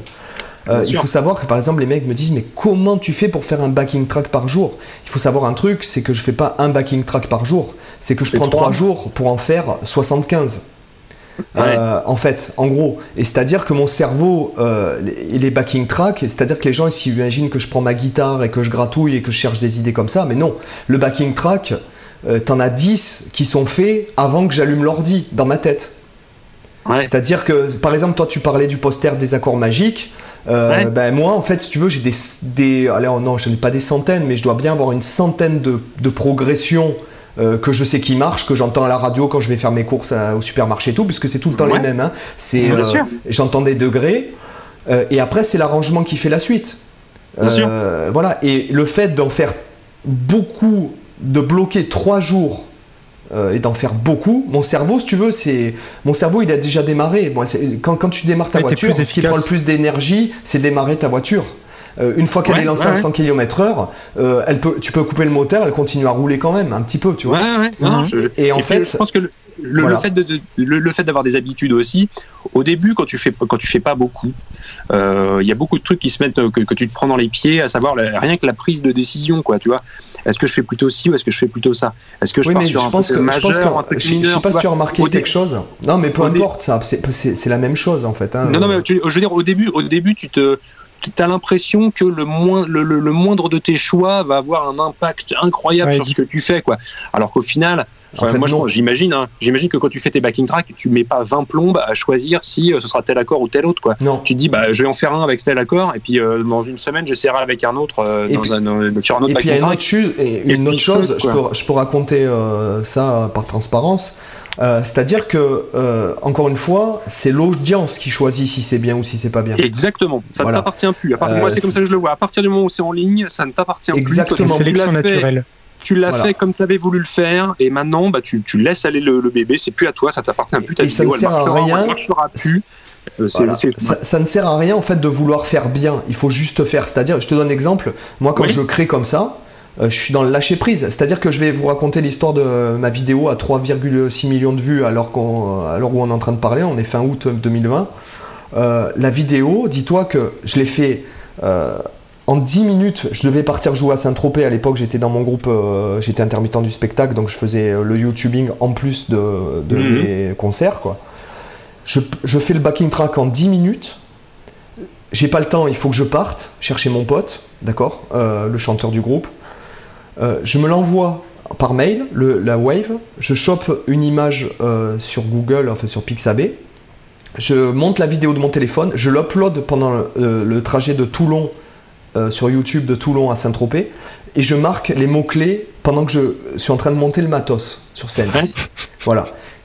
Euh, deux, ans deux ou trois ans plus tard, je suis à 3,6 millions de vues sur cette vidéo-là. Et dis-toi que quand je l'ai uploadé, je me suis dit, Sébastien, t'es vraiment un enfoiré de donner ça à ton audience. Il va falloir que je le supprime. Voilà. Parce que mais non, parce que les gens, il y a des gens, c'est pas toi qui choisis, il y a des gens qui aiment. Et moi, je fais la vision du créateur aussi par rapport à celui qui consomme le contenu a rien à voir. Exactement. Alors après, il y a euh, alors, déjà, il y, a ça. Et il y a aussi le, euh, le, le, fait que euh, voilà la, qualité c'est déjà c'est pas toi qui choisis. Toi un truc qui va être très très bien incroyable pour toi ça va être la bouse d'un autre ou inversement. Et je voulais partir sur autre chose mais ça m'est complètement sorti de l'esprit. Mais en même temps je repense à tes 10 minutes là. S'il y avait il y a elle est monétisée cette vidéo? Laquelle? La celle à 3 millions de vues. Ouais. Donc c'était quand même 10 minutes qui ont été sacrément rentables, si je puis me permettre. Il faut, il faut savoir un truc, c'est que en plus, ce morceau-là, donc il est euh, très streamé euh, sur les plateformes euh, autres que YouTube. Je crois qu'il m'a fait vendre l'album dans l'album de compile de backing track dans lequel il est sur Bandcamp peut-être des centaines de fois. Et en plus, il y a des gens qui ont fait des morceaux et des chansons avec ça, parce qu'il faut le savoir, il y a des gens qui prennent mes backing tracks, qui font des morceaux avec, en chantant dessus, et qui me créditent après. Et en plus, je touche des royalties sur les diffusions de ce que font ces gens-là. Hum. Donc en fait, euh, ouais, effectivement. Mais... du coup, euh, du coup, Cyril, je, rebondis. Mon, idée m'est revenue pendant qu'on discutait.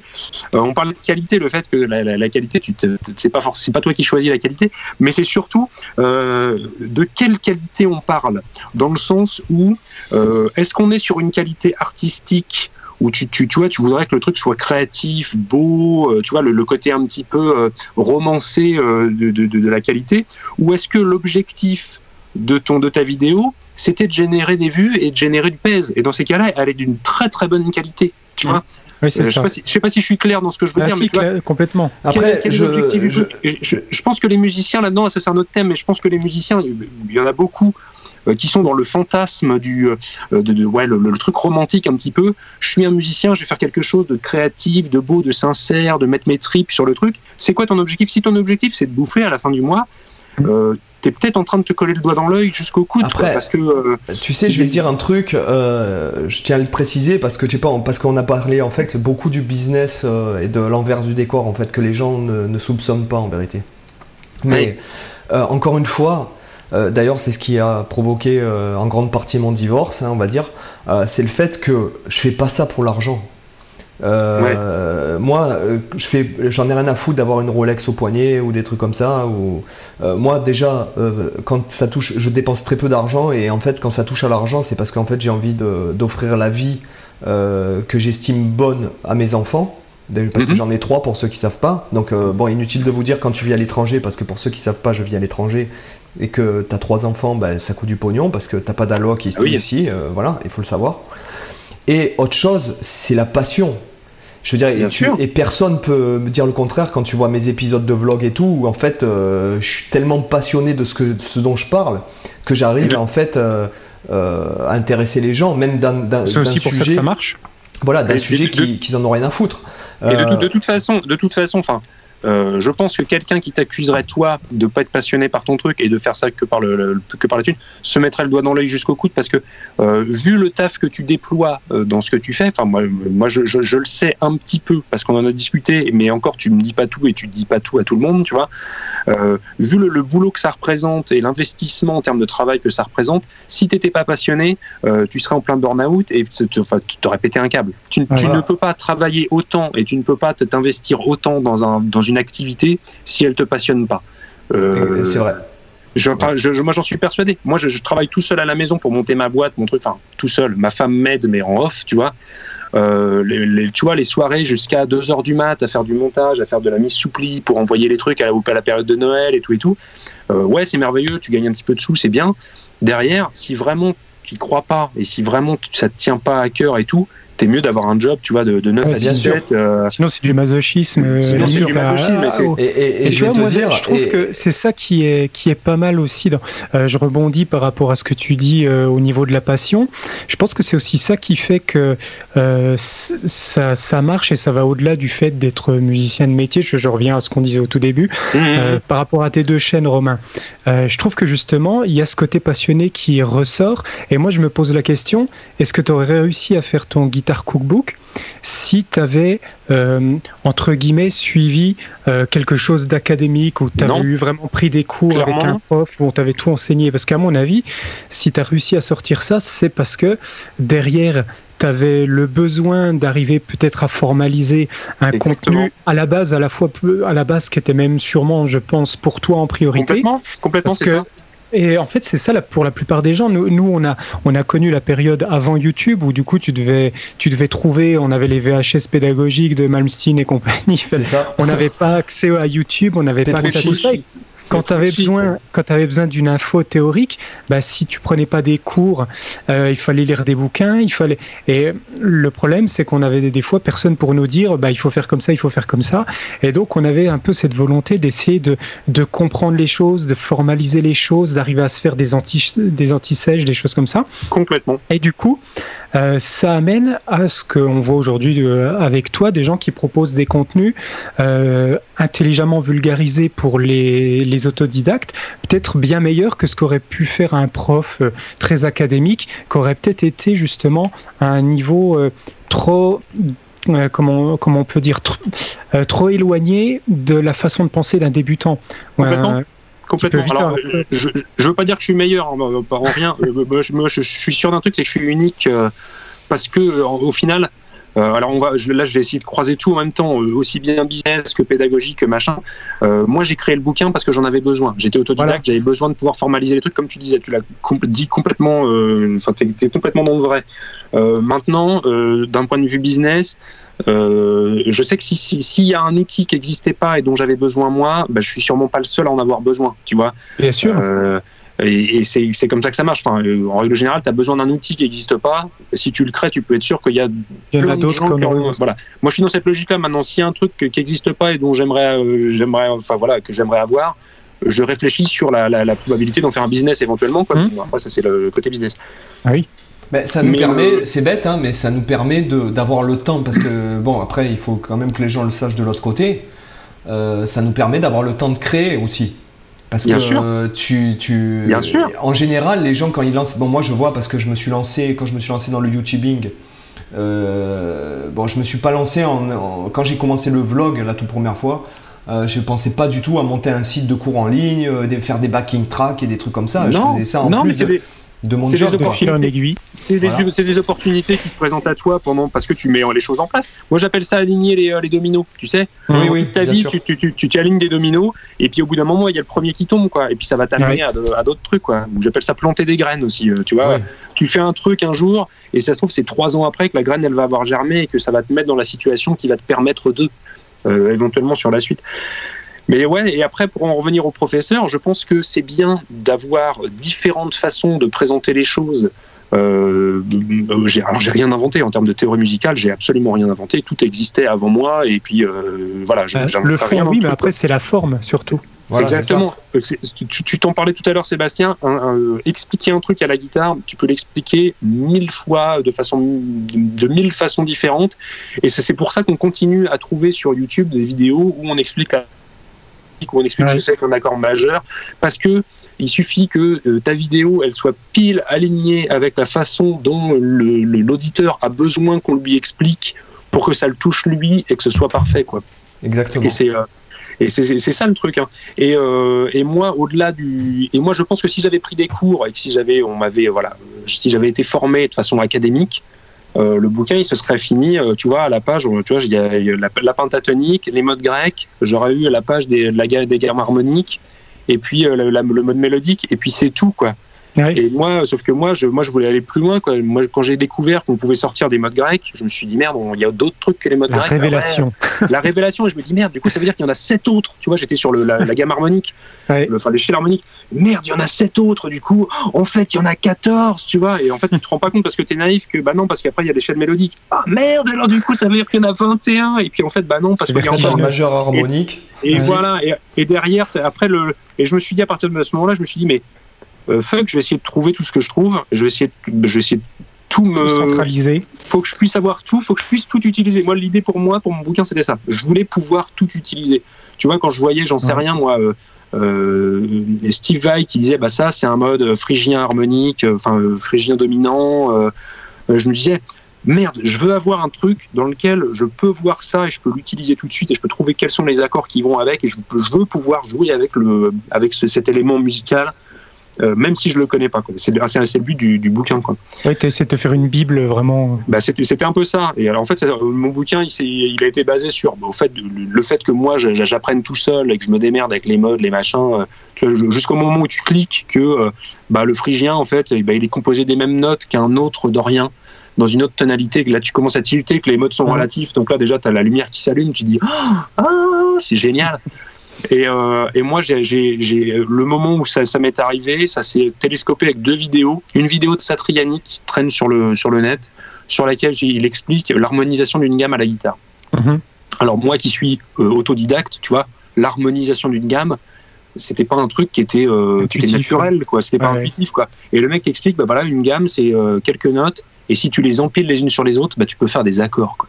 Je me suis dit, oh putain, on peut faire plein d'accords en fait, ok. Donc là, tu commences à tilter. Alors tu recherches harmonisation et tu te rends compte que bah, la gamme majeure harmonisée, tout le monde la connaît, euh, majeur, mineur, mineur, majeur, enfin voilà. Et après, euh, donc je me suis dit, merde, on peut faire ça avec les gammes, c'est génial. Et en même temps, euh, je suivais, alors c'était pas une autre vidéo, mais c'était un, autre truc, c'est un peu mon, gourou. j'ai découvert les travaux de Mathias Eklund. Mathias Eklund, c'est un guitariste suédois, c'est le leader de Fruit Kitchen qui est un, une, brutasse, un monstre, euh, non pas tant en, en, rouler vite et en éviter des notes, mais en concept, en sonorité bizarre, en inventivité, en, il est en inventivité, le mec est complètement fou. Euh, et lui, sur son site web, bah, il avait une liste de, de gammes et de ragas indiens et autres hmm. gammes japonisantes et tout et tout. Euh, qui était juste là, mais tu sais, juste la gamme, quoi. Bah, ça fait ouais. de ré, mi, fa, machin, et puis tu avais juste une gamme comme ça. Et du coup, je me suis dit, merde, mais avec toutes ces gammes, si je peux les harmoniser, tu vois, je faisais le rapport entre les deux. c'est intéressant, c'est là que tu connectes. qui explique, qui explose, tu dis putain, mais. Et d'ailleurs, je, tiens à préciser pour les auditeurs que le Guitar Cookbook, le, ton concept en fait avec les couleurs et tout pour harmoniser les gammes dans toutes les tonalités, en fait, chaque mode dans toutes les tonalités, c'est vraiment bien pensé quoi. Euh, ah bah avec les codes couleurs, voilà, c'est vraiment, euh, voilà, c'est vraiment top quoi. Bah, si euh, quelqu'un veut faire des backing tracks, hein, qui n'hésite pas à utiliser Guitar Cookbook. Après, euh, ouais, après, après, le problème, c'est que ce que je vois, parce que moi, je suis le premier à être passionné par les modes bizarres, etc. Enfin, les modes pas bizarres, mais singuliers, on va dire. Ouais, c'est une niche, encore une fois. C'est une niche qui m'intéresse. Tu vois, si on en, si on en revient à. Si j'avais suivi une, une, formation normale, enfin, j'anticipe peut-être un peu ce que tu pourrais dire, euh, la, la Seb. Au final, les gens, ils ont l'oreille affûtée, enfin affûtée, ils ont le, le, euh, ils ont l'oreille éduquée, l'oreille éduquée à pentatonique, mode grec et un petit peu vite fait d'harmonique parce que c'est un petit peu oriental. Mais sinon, au-delà de ça, les gens sont paumés complètement. Si tu leur fais un, une, un enchaînement d'accords sur un mode euh, bah, messaïen, par exemple, pour parler que de lui, ou, euh, ou j'en sais rien, sur des ragas indiens, hum. euh, tu perds 99,9% des gens, voire plus même, euh, parce que les gens ne sont pas éduqués. C'est pas un truc qu'ils ont envie d'entendre. C'est une culture différente. C'est une culture différente. Mais moi, après, moi, euh, moi, je dirais que si tu veux, bon, après, même si. Parce que des fois, tu as un peu des gens qui, qui, je pense, qui ont un niveau. Euh, j'aime pas ces trucs de niveau intermédiaire et compagnie, mais. Euh, qui ont un niveau un peu intermédiaire et en fait quand ils jouent la penta et qu'ils commencent un peu à sortir de ça, ils renient la penta en fait. Dans le sens ah où ils se disent, mais de toute façon, la penta c'est nul. C'est un truc de débutant. C'est un truc de débutant. Et, Putain, mais non. Et ben ouais. C'est ça, c'est que. Faudrait en fait, dire ça à BB King qui a passé sa vie non, dessus. Hein. Dis ça à BB King. Dis ça à BB King. Dis ça à Stevie Ray Vaughan. À Hendrix. Dis ça à John Mayer. Et, mais outre, outre ces gens-là qui font du blues, dis ça à Pat Metheny qui a développé la penta, mais, à son paroxysme. Dis ça à Coltrane. Euh, quand tu l'entends, parce que Coltrane c'est quand même Coltrane, euh, c'est pas le mec qui joue que la penta, c'est le mec qui est allé plus loin que les autres à son époque. Euh, bon, il joue la penta. toute la culture asiatique. Hein. voilà, mais, mais et puis quand bien même, je veux dire, c'est, c'est, mais, mais, moi quand je quand je vois un peu ce genre de, commentaires un peu snob, non, je leur dis les mecs, vous savez quoi Le problème, ça vient pas de la penta. le problème, ça vient de toi. Euh, si mmh. tu trouves que tu tournes en rond avec la penta, ça veut dire que tu sais pas comment l'exploiter. Euh, c'est complètement. Euh, donc, mais que ce soit, c'est, je parle pas forcément de pentatonique étendue, de pentatonique altérée. Non, non, non, non. je parle juste de prendre les notes de la gamme pentatonique et de les jouer, de, de, de, faire ton plan blues. Au minimum, s'il sonne pas comme BB King, tu peux retourner travailler finalement, puisque mmh. tout le monde peut jouer ce plan-là. Euh, donc, mais s'il sonne pas comme BB King, bon, ben, écoute, euh, retourne travailler ou cherche dans le son ou euh, dans le rythme, ou, euh, mais tu peux pas dire il faut sortir de la penta. Enfin, je veux dire, même si pourtant, tu vois. Après, tu peux vouloir en sortir pour chercher des sonorités nouvelles, Bien sûr. pour enrichir. mais effectivement, après, l'intérêt de renier, euh, moi je vois, je vois plus ça comme des outils supplémentaires. Et c'est ça que je trouve intéressant dans ton cookbook, c'est que du coup, tu t'arrêtes justement pas au mode de base et que ça permet de, de pouvoir, à un moment donné, quand on a marre de ton Dorian, de ton Phrygien, de ton Lydien, et que tu à un moment donné envie de. Un jour, tu dis, tiens, là j'ai envie d'une sonorité que je connais pas du tout, pour sortir un peu des clichés ou des idiomes de, de la guitare, parce qu'il y a aussi ça, on est quand même en guitare énormément, bon, comme tous les instruments, mais on est énormément conditionné par des des plans clichés euh, euh, qu'on a l'habitude de sortir et c'est très bien, c'est bien que ça existe également, mais il y a des fois on peut être aussi lassé de ça et vouloir se remettre un peu en difficulté. Euh, moi, c'est ce qui se passe quand j'étudie un mode que je connais pas du tout. Bah, je me retrouve un peu comme un débutant à nouveau à me dire alors là, j'ai plus, plus mes réflexes habituels, ça tombe plus naturellement sous les doigts. Et en fait, ça t'oblige à repenser tout tes phrasés complètement différemment.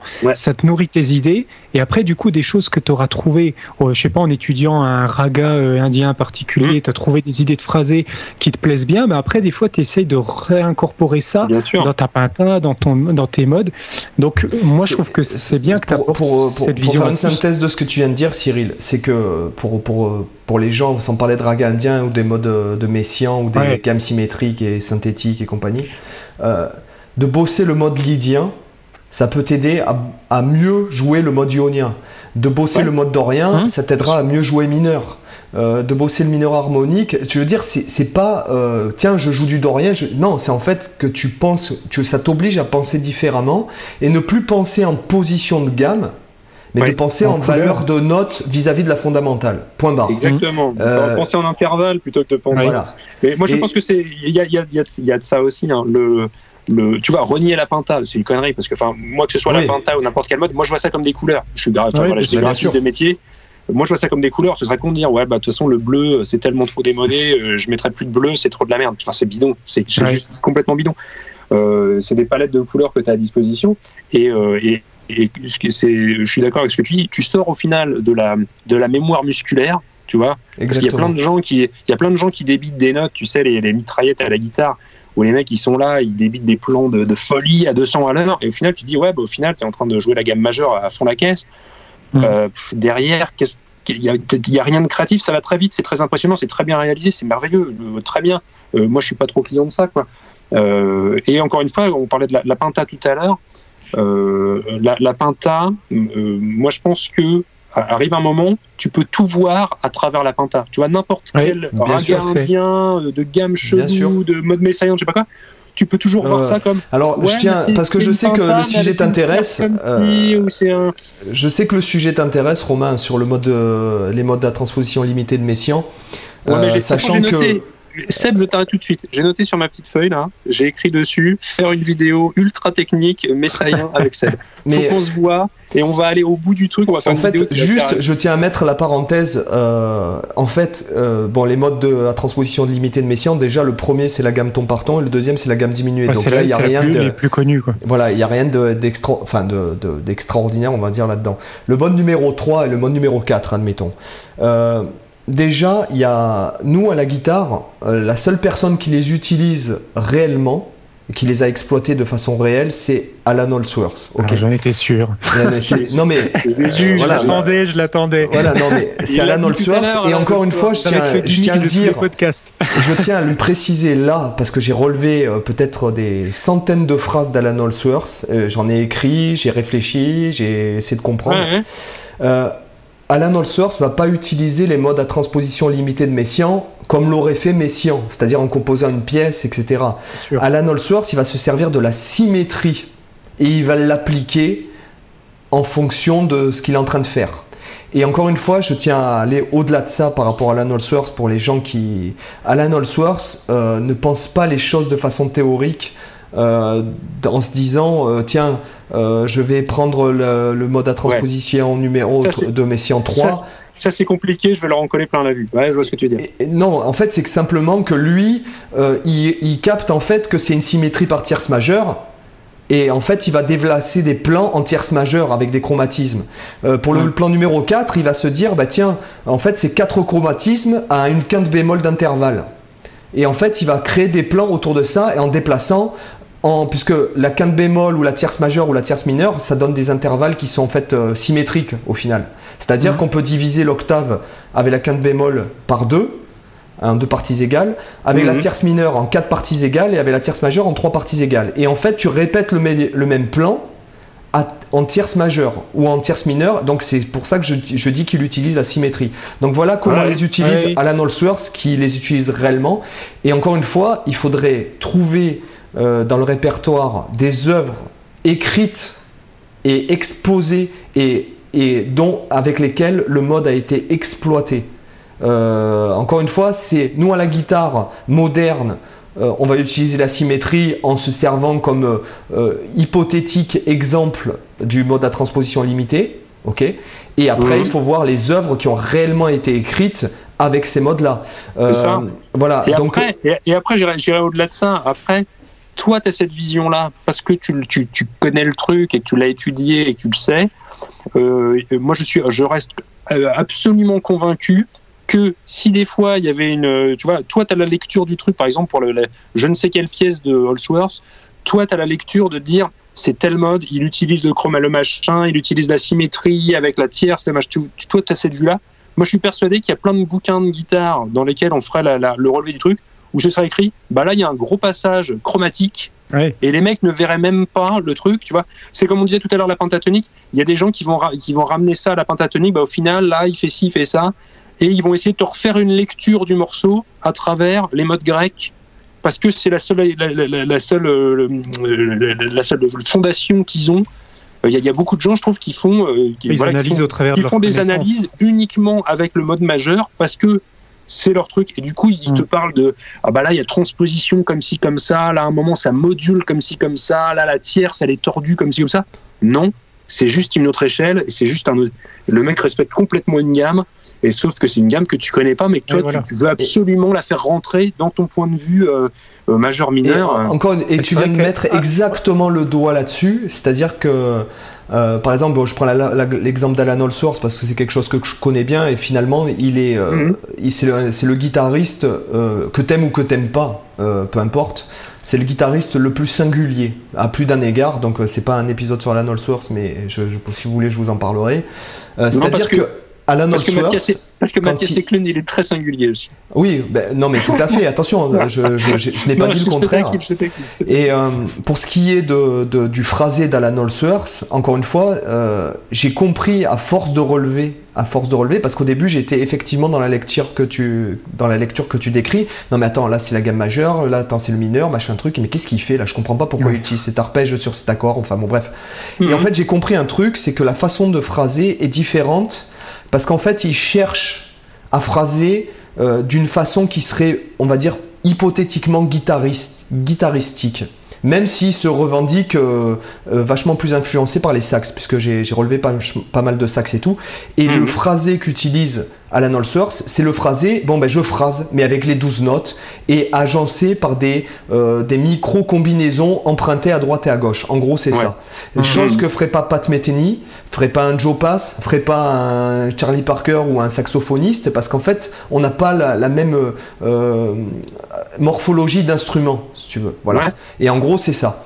Donc, il euh, n'y a, y a pas de quand tu analyses un phrasé d'Alan Source, des fois, tu peux pas te dire je le rattache à ça ou ça. Non, parce qu'en fait, c'est uniquement, tu vois, il y avait deux notes out en plein milieu. Ben, il les a jouées, il est retombé sur ses pattes dans une note in, tout connement. Il s'est pas dit, tiens, je vais mm. faire une carte ou un emprunt de majeur, de mineur ou une substitution de tritonique ou quoi. Non, il s'en fout. Il dit, ben, j'avais deux notes out et, avec euh, l'habitude, la pratique, et avec le, fait de développer quelque chose de singulier et avec une vision assez euh, euh, exclusive de, la démarche, le gars, ben en fait, voilà, il crée son propre truc et ça devient de plus en plus euh, acquis à lui, en fait. Et le fait de vouloir l'expliquer, c'est exactement ce que tu ça, enfin pardon, euh, le fait de vouloir l'expliquer, ça en revient à dire ce que tu disais au tout début. Si jamais j'avais pris un cours avec un gars hyper scolaire, j'aurais jamais écrit le cookbook. Et là, c'est pareil pour Alan Allsworth. Mmh. Voilà, point barre. Non, non, c'est ça. Je suis, je suis d'accord avec toi. Après, le truc, c'est que euh, on pourrait faire tout un épisode là-dessus euh, sur, la, sur la théorie musicale. Moi, je vois la théorie musicale comme un outil qui permet de, de, de créer, tu vois, moi j'ai, enfin voilà, j'ai créé mon bouquin euh, qui est qui est du coup euh, assis sur la théorie musicale parce qu'il sait que de la théorie musicale dedans, sauf qu'elle est présentée de façon avec, euh, bah, avec, des, avec, des, points et des traits et tu mets tes doigts là et puis du coup bah, tu peux créer un truc. Et dans l'autre sens, il y a beaucoup de gens qui utilisent la théorie musicale justement pour, bah, comme toi, pour analyser tu vois, le, moi je pars de la théorie musicale pour que ça puisse amener les gens à faire de la musique, et toi tu pars, euh, entre autres, hein, de, de, musique, que tu vas utiliser la théorie musicale pour pouvoir la décrypter et pouvoir comprendre ce qu'il y a derrière. Et, et, pouvoir la mémoriser, euh, surtout mémoriser et réutiliser. quoi. Voilà, il faut qu'elle soit utilisée parce que la théorie, pour la théorie, ça n'a pas vraiment d'intérêt. Ça sert à Je suis d'accord avec toi. C'est vrai qu'il y, a beaucoup de gens aussi qui font l'erreur au niveau de la théorie. Et je pense que c'est aussi dû à la façon de l'enseigner. C'est de trop segmenter les choses. C'est-à-dire qu'il y a des gens où ils vont pas comprendre le lien qui peut exister entre les gammes et les accords, et ils vont pas comprendre qu'en fait tout ça c'est juste des blocs qu'on a séparés, mais en fait tout s'imbrique, tout fonctionne les uns avec les autres, et qu'on on construit, on, construit des accords par rapport aux On peut euh, déverser un accord sous forme de champ harmonique pour en faire une gamme. On peut, en fait, tout ça, c'est des choses qui, qui font un seul bloc, mais que par facilité pédagogique, on a dispersé en différents, on l'a morcelé, et du coup, ça, ça induit quand même pas mal de, moi je le vois, pas mal de confusion dans l'apprentissage théorique. Et ça, c'est quelque chose qu'il faut arriver à, euh, à remettre dans l'esprit des gens. Et c'est ça que je trouve aussi bien fait dans ton, dans ton bouquin. Bah moi, c'est que tu as ça qui est combiné, en fait. Tu retrouves ce lien, tu vois. C'était, bah, moi, c'était, ce dont j'avais besoin. Parce que ah de la même façon, ayant appris tout seul, donc via Internet, YouTube, ce que je trouvais par-ci, par-là, enfin voilà, euh, à l'ancienne, quoi. Euh, d'un côté, on me parlait des gammes et des modes. Et alors, de l'autre côté du monde, il y avait les accords, quoi, tu vois. À aucun moment, il y avait le lien entre les, tu vois, euh, et c'est, tu vois, c'est quand Satriani dit, bah ouais, mais on peut harmoniser une gamme, quoi.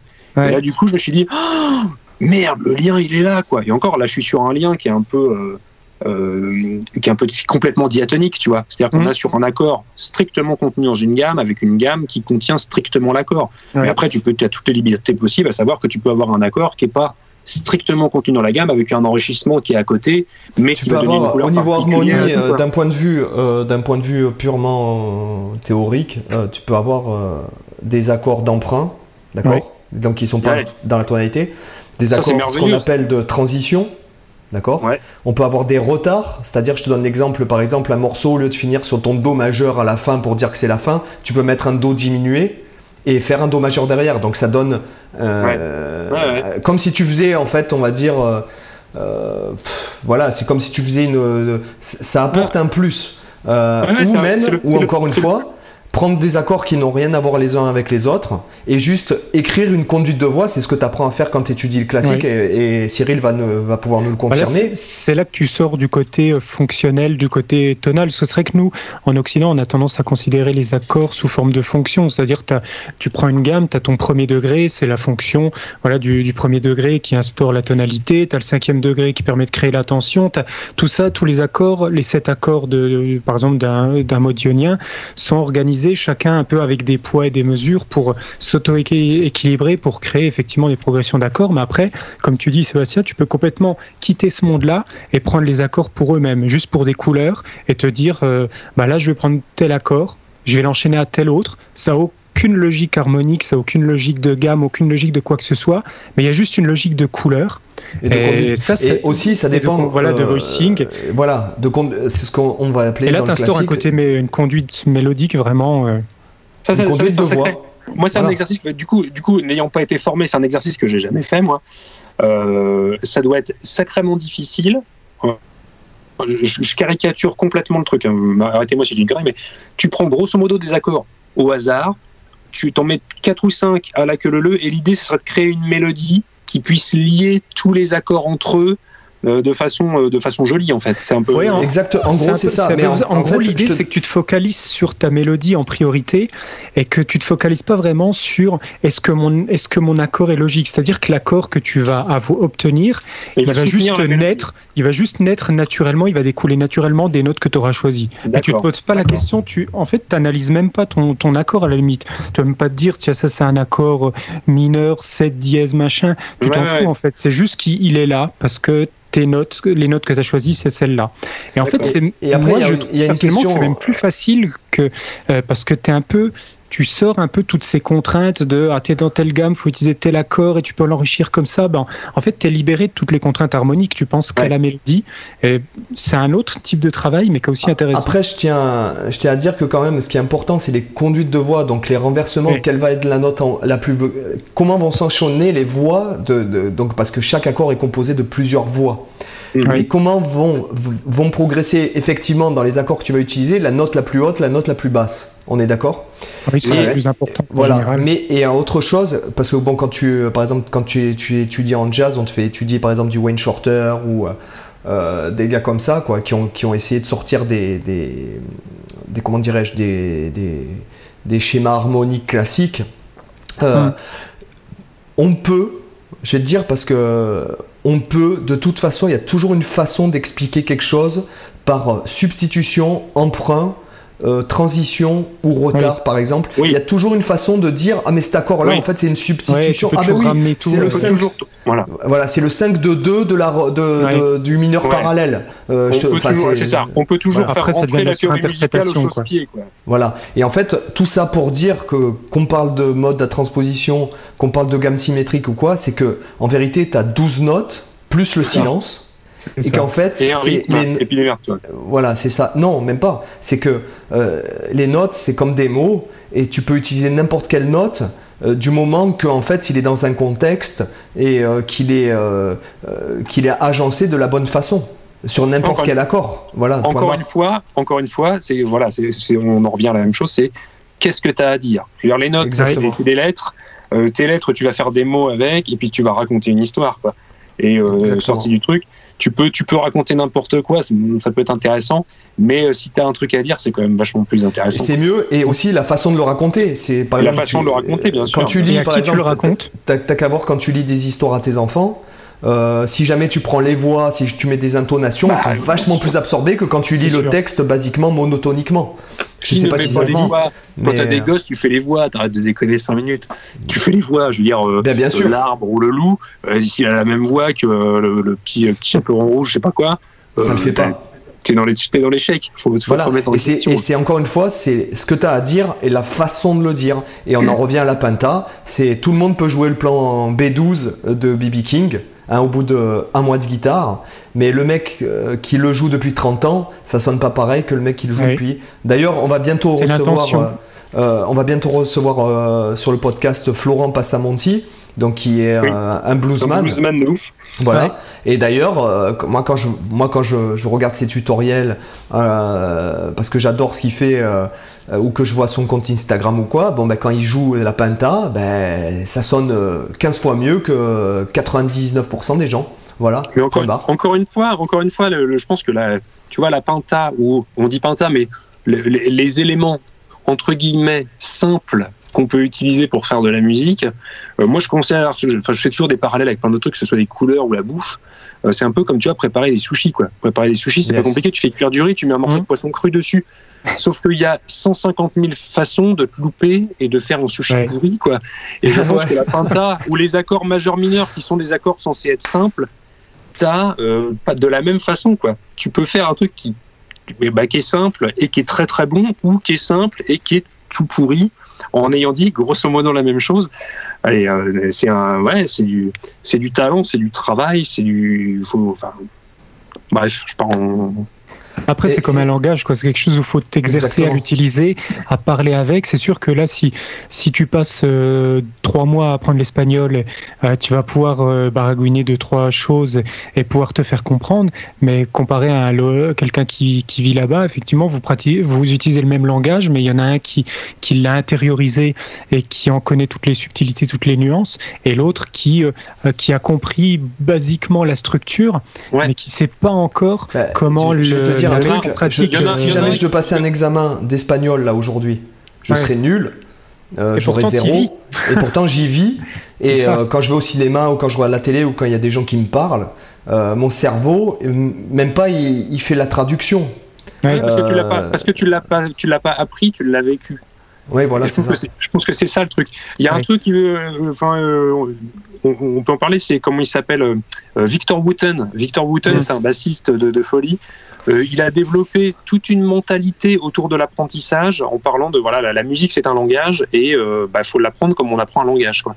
Bien sûr. si vous êtes, si vous vous êtes enfin si vous connaissez pas le, sa façon d'aborder la, la, l'apprentissage, allez checker sur sa chaîne YouTube où il a écrit un bouquin je crois qui est super intéressant. Oui, il y avait le yin et le euh, yang là en couverture. Et, le, l'idée c'est ça, l'idée c'est que la musique c'est un langage et ben quand tu es, débutant, euh, quand tu parles, quand tu apprends à parler, un bébé qui commence à parler, euh, on va pas toutes les cinq minutes en train de on va pas toutes les cinq minutes l'arrêter parce qu'il a fait une, parce qu'il il a pas dit la phrase comme il fallait, parce qu'il a pas prononcé le mot comme il faut, parce que machin. Alors qu'en musique, il y a des gens qui font ça. Tu as fait une fausse note, non, t'arrêtes et tu recommences jusqu'à ce que ce soit bien. Et, et, voilà. Et, euh, j'ai envie de te dire, moi, pour rebondir là, sur la fausse note, que tu as fait une fausse note, refais-la et ce sera plus une fausse note. C'est Jimi Hendrix qui disait ça. Ah, je sais pas. Je sais plus qui disait ça. Alors, oui, la, voilà. blague, la, blague, quand tu fais une fausse note, c'est soit tu dis que c'est jazz, donc c'est la façon facile. Ou sinon, tu peux dire que non, mais vous n'avez pas le, bagage nécessaire pour ce que je viens de faire.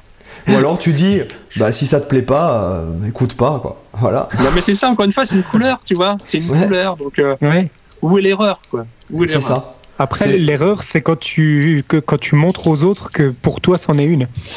Bien Exactement. sûr. Alors là, il faut, Poker Face. Poker Face, c'est ça.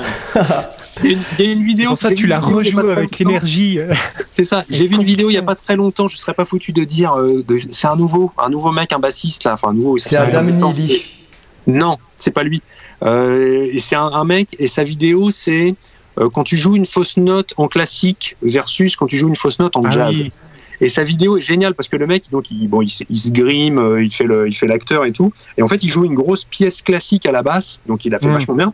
Et dedans, exprès, il met des fausses notes et il simule la réaction de, de, de, l'auditoire, quoi, où les gens sont choqués, tu vois, limite atteints, blessés par le truc.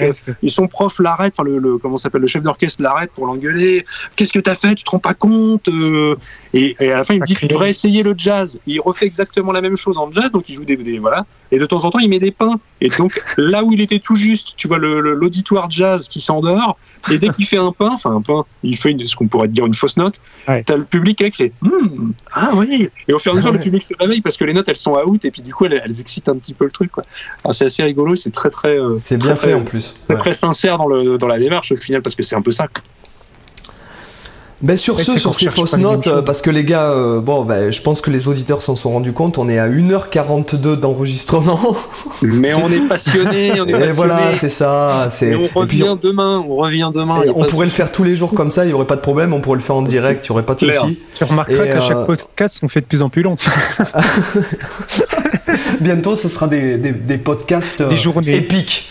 Ouais, mais tu vois, là. On va faire un marathon un jour, 24 heures de podcast. Pourquoi pas Mais là, moi, ah j'ai une pensée. J'ai une pensée pour. Euh, alors, je ne sais pas son prénom, on peut, on peut l'inventer, mais ce mec qui est en train de descendre euh, dans le sud ou de monter dans le nord avec sa bagnole, et il lui reste encore 7 heures de route, et il se dit merde, c'est fini. C'est déjà la fin. Mais non, t'inquiète pas, il aura les autres épisodes parce que parce qu'en fait, on va poster tous les jeudis un, un épisode et que on s'était dit avec Cyril quand on a fait les quand on préparait les podcasts, les sujets et tout ça, on s'est dit ouais, il faut maximum entre 20 et 40 minutes maximum. Là, le premier podcast, il dépasse l'heure. Euh, là, la première interview, euh, on est à 1h43 de podcast. Mais ouais, mais tu me euh, demandes des trucs, je te réponds.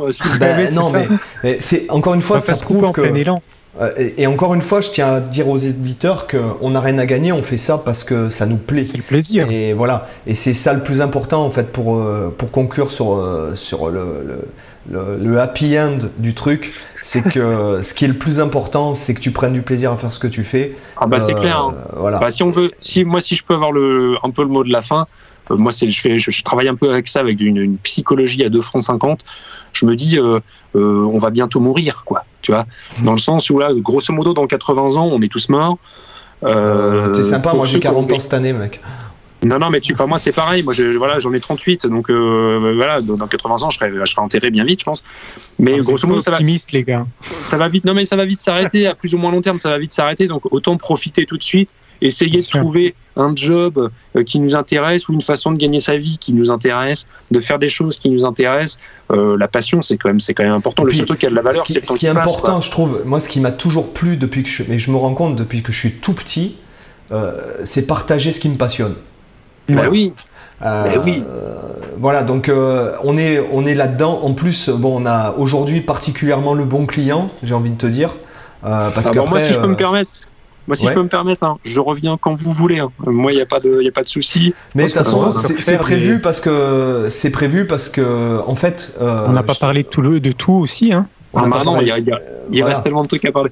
Moi, je, suis, je suis fan du format. Je suis, enfin voilà, vous êtes sympa comme tout, super intéressant. J'apprends mille trucs avec vous. Euh, invitez-moi quand vous voulez. Je voilà. Et, puis juste le temps de caler les plannings et il n'y a aucun souci. Et, une fois et en fait, euh, bon pour ceux qui nous découvriraient ici, c'est qu'en fait pour l'instant euh, on ne sait pas. avec Cyril, on a décidé de faire ça. Bon, on va dire que ça faisait un moment que ça me trottait dans la tête de faire un podcast. Je voulais commencer à le faire seul. je me sentais pas. Euh, clairement. c'est pas facile. Attends. Ben, en fait, j'écoute des podcasts où les gars sont seuls et en fait, les meilleurs podcasts, c'est quand ils sont minimum deux, voire trois, voire quatre. Euh, T'as tout de suite le dynamisme euh, qui s'installe. Voilà, et en fait, pour l'instant, on ne sait pas comment ça va évoluer. Donc là, euh, à, l'heure où vous écoutez l'épisode, il est enregistré en août 2020. et on ne sait pas du tout comment ça va se passer. Euh, donc voilà, donc dans la description pour, euh, pour faire l'appel à l'action, euh, déjà pour vis-à-vis de Romain, vous aurez toutes les infos et les liens dans la, dans la description de l'épisode et puis vous, vous, pouvez le retrouver soit sur cyrilmichaud.com, soit sur sébastienzunino.com, soit sur Romain, ton site. Guitarcook.com guitarcook.com et de toute façon tous les liens sont dans la description. Alors maintenant je vais passer à l'appel à l'action du podcast. Euh, pour qu'un podcast soit bien référencé, il faut laisser un avis et 5 étoiles. Donc là maintenant je compte sur nos auditeurs euh, pour mettre la main à la pâte. Et pour lâcher les étoiles, les mecs. Voilà, c'est ça, lâcher les étoiles. Euh, et en fait, lâcher les commentaires aussi en demandant ce que vous aimeriez entendre dans le podcast, peut-être les, les invités qu'on inviterait, etc., etc.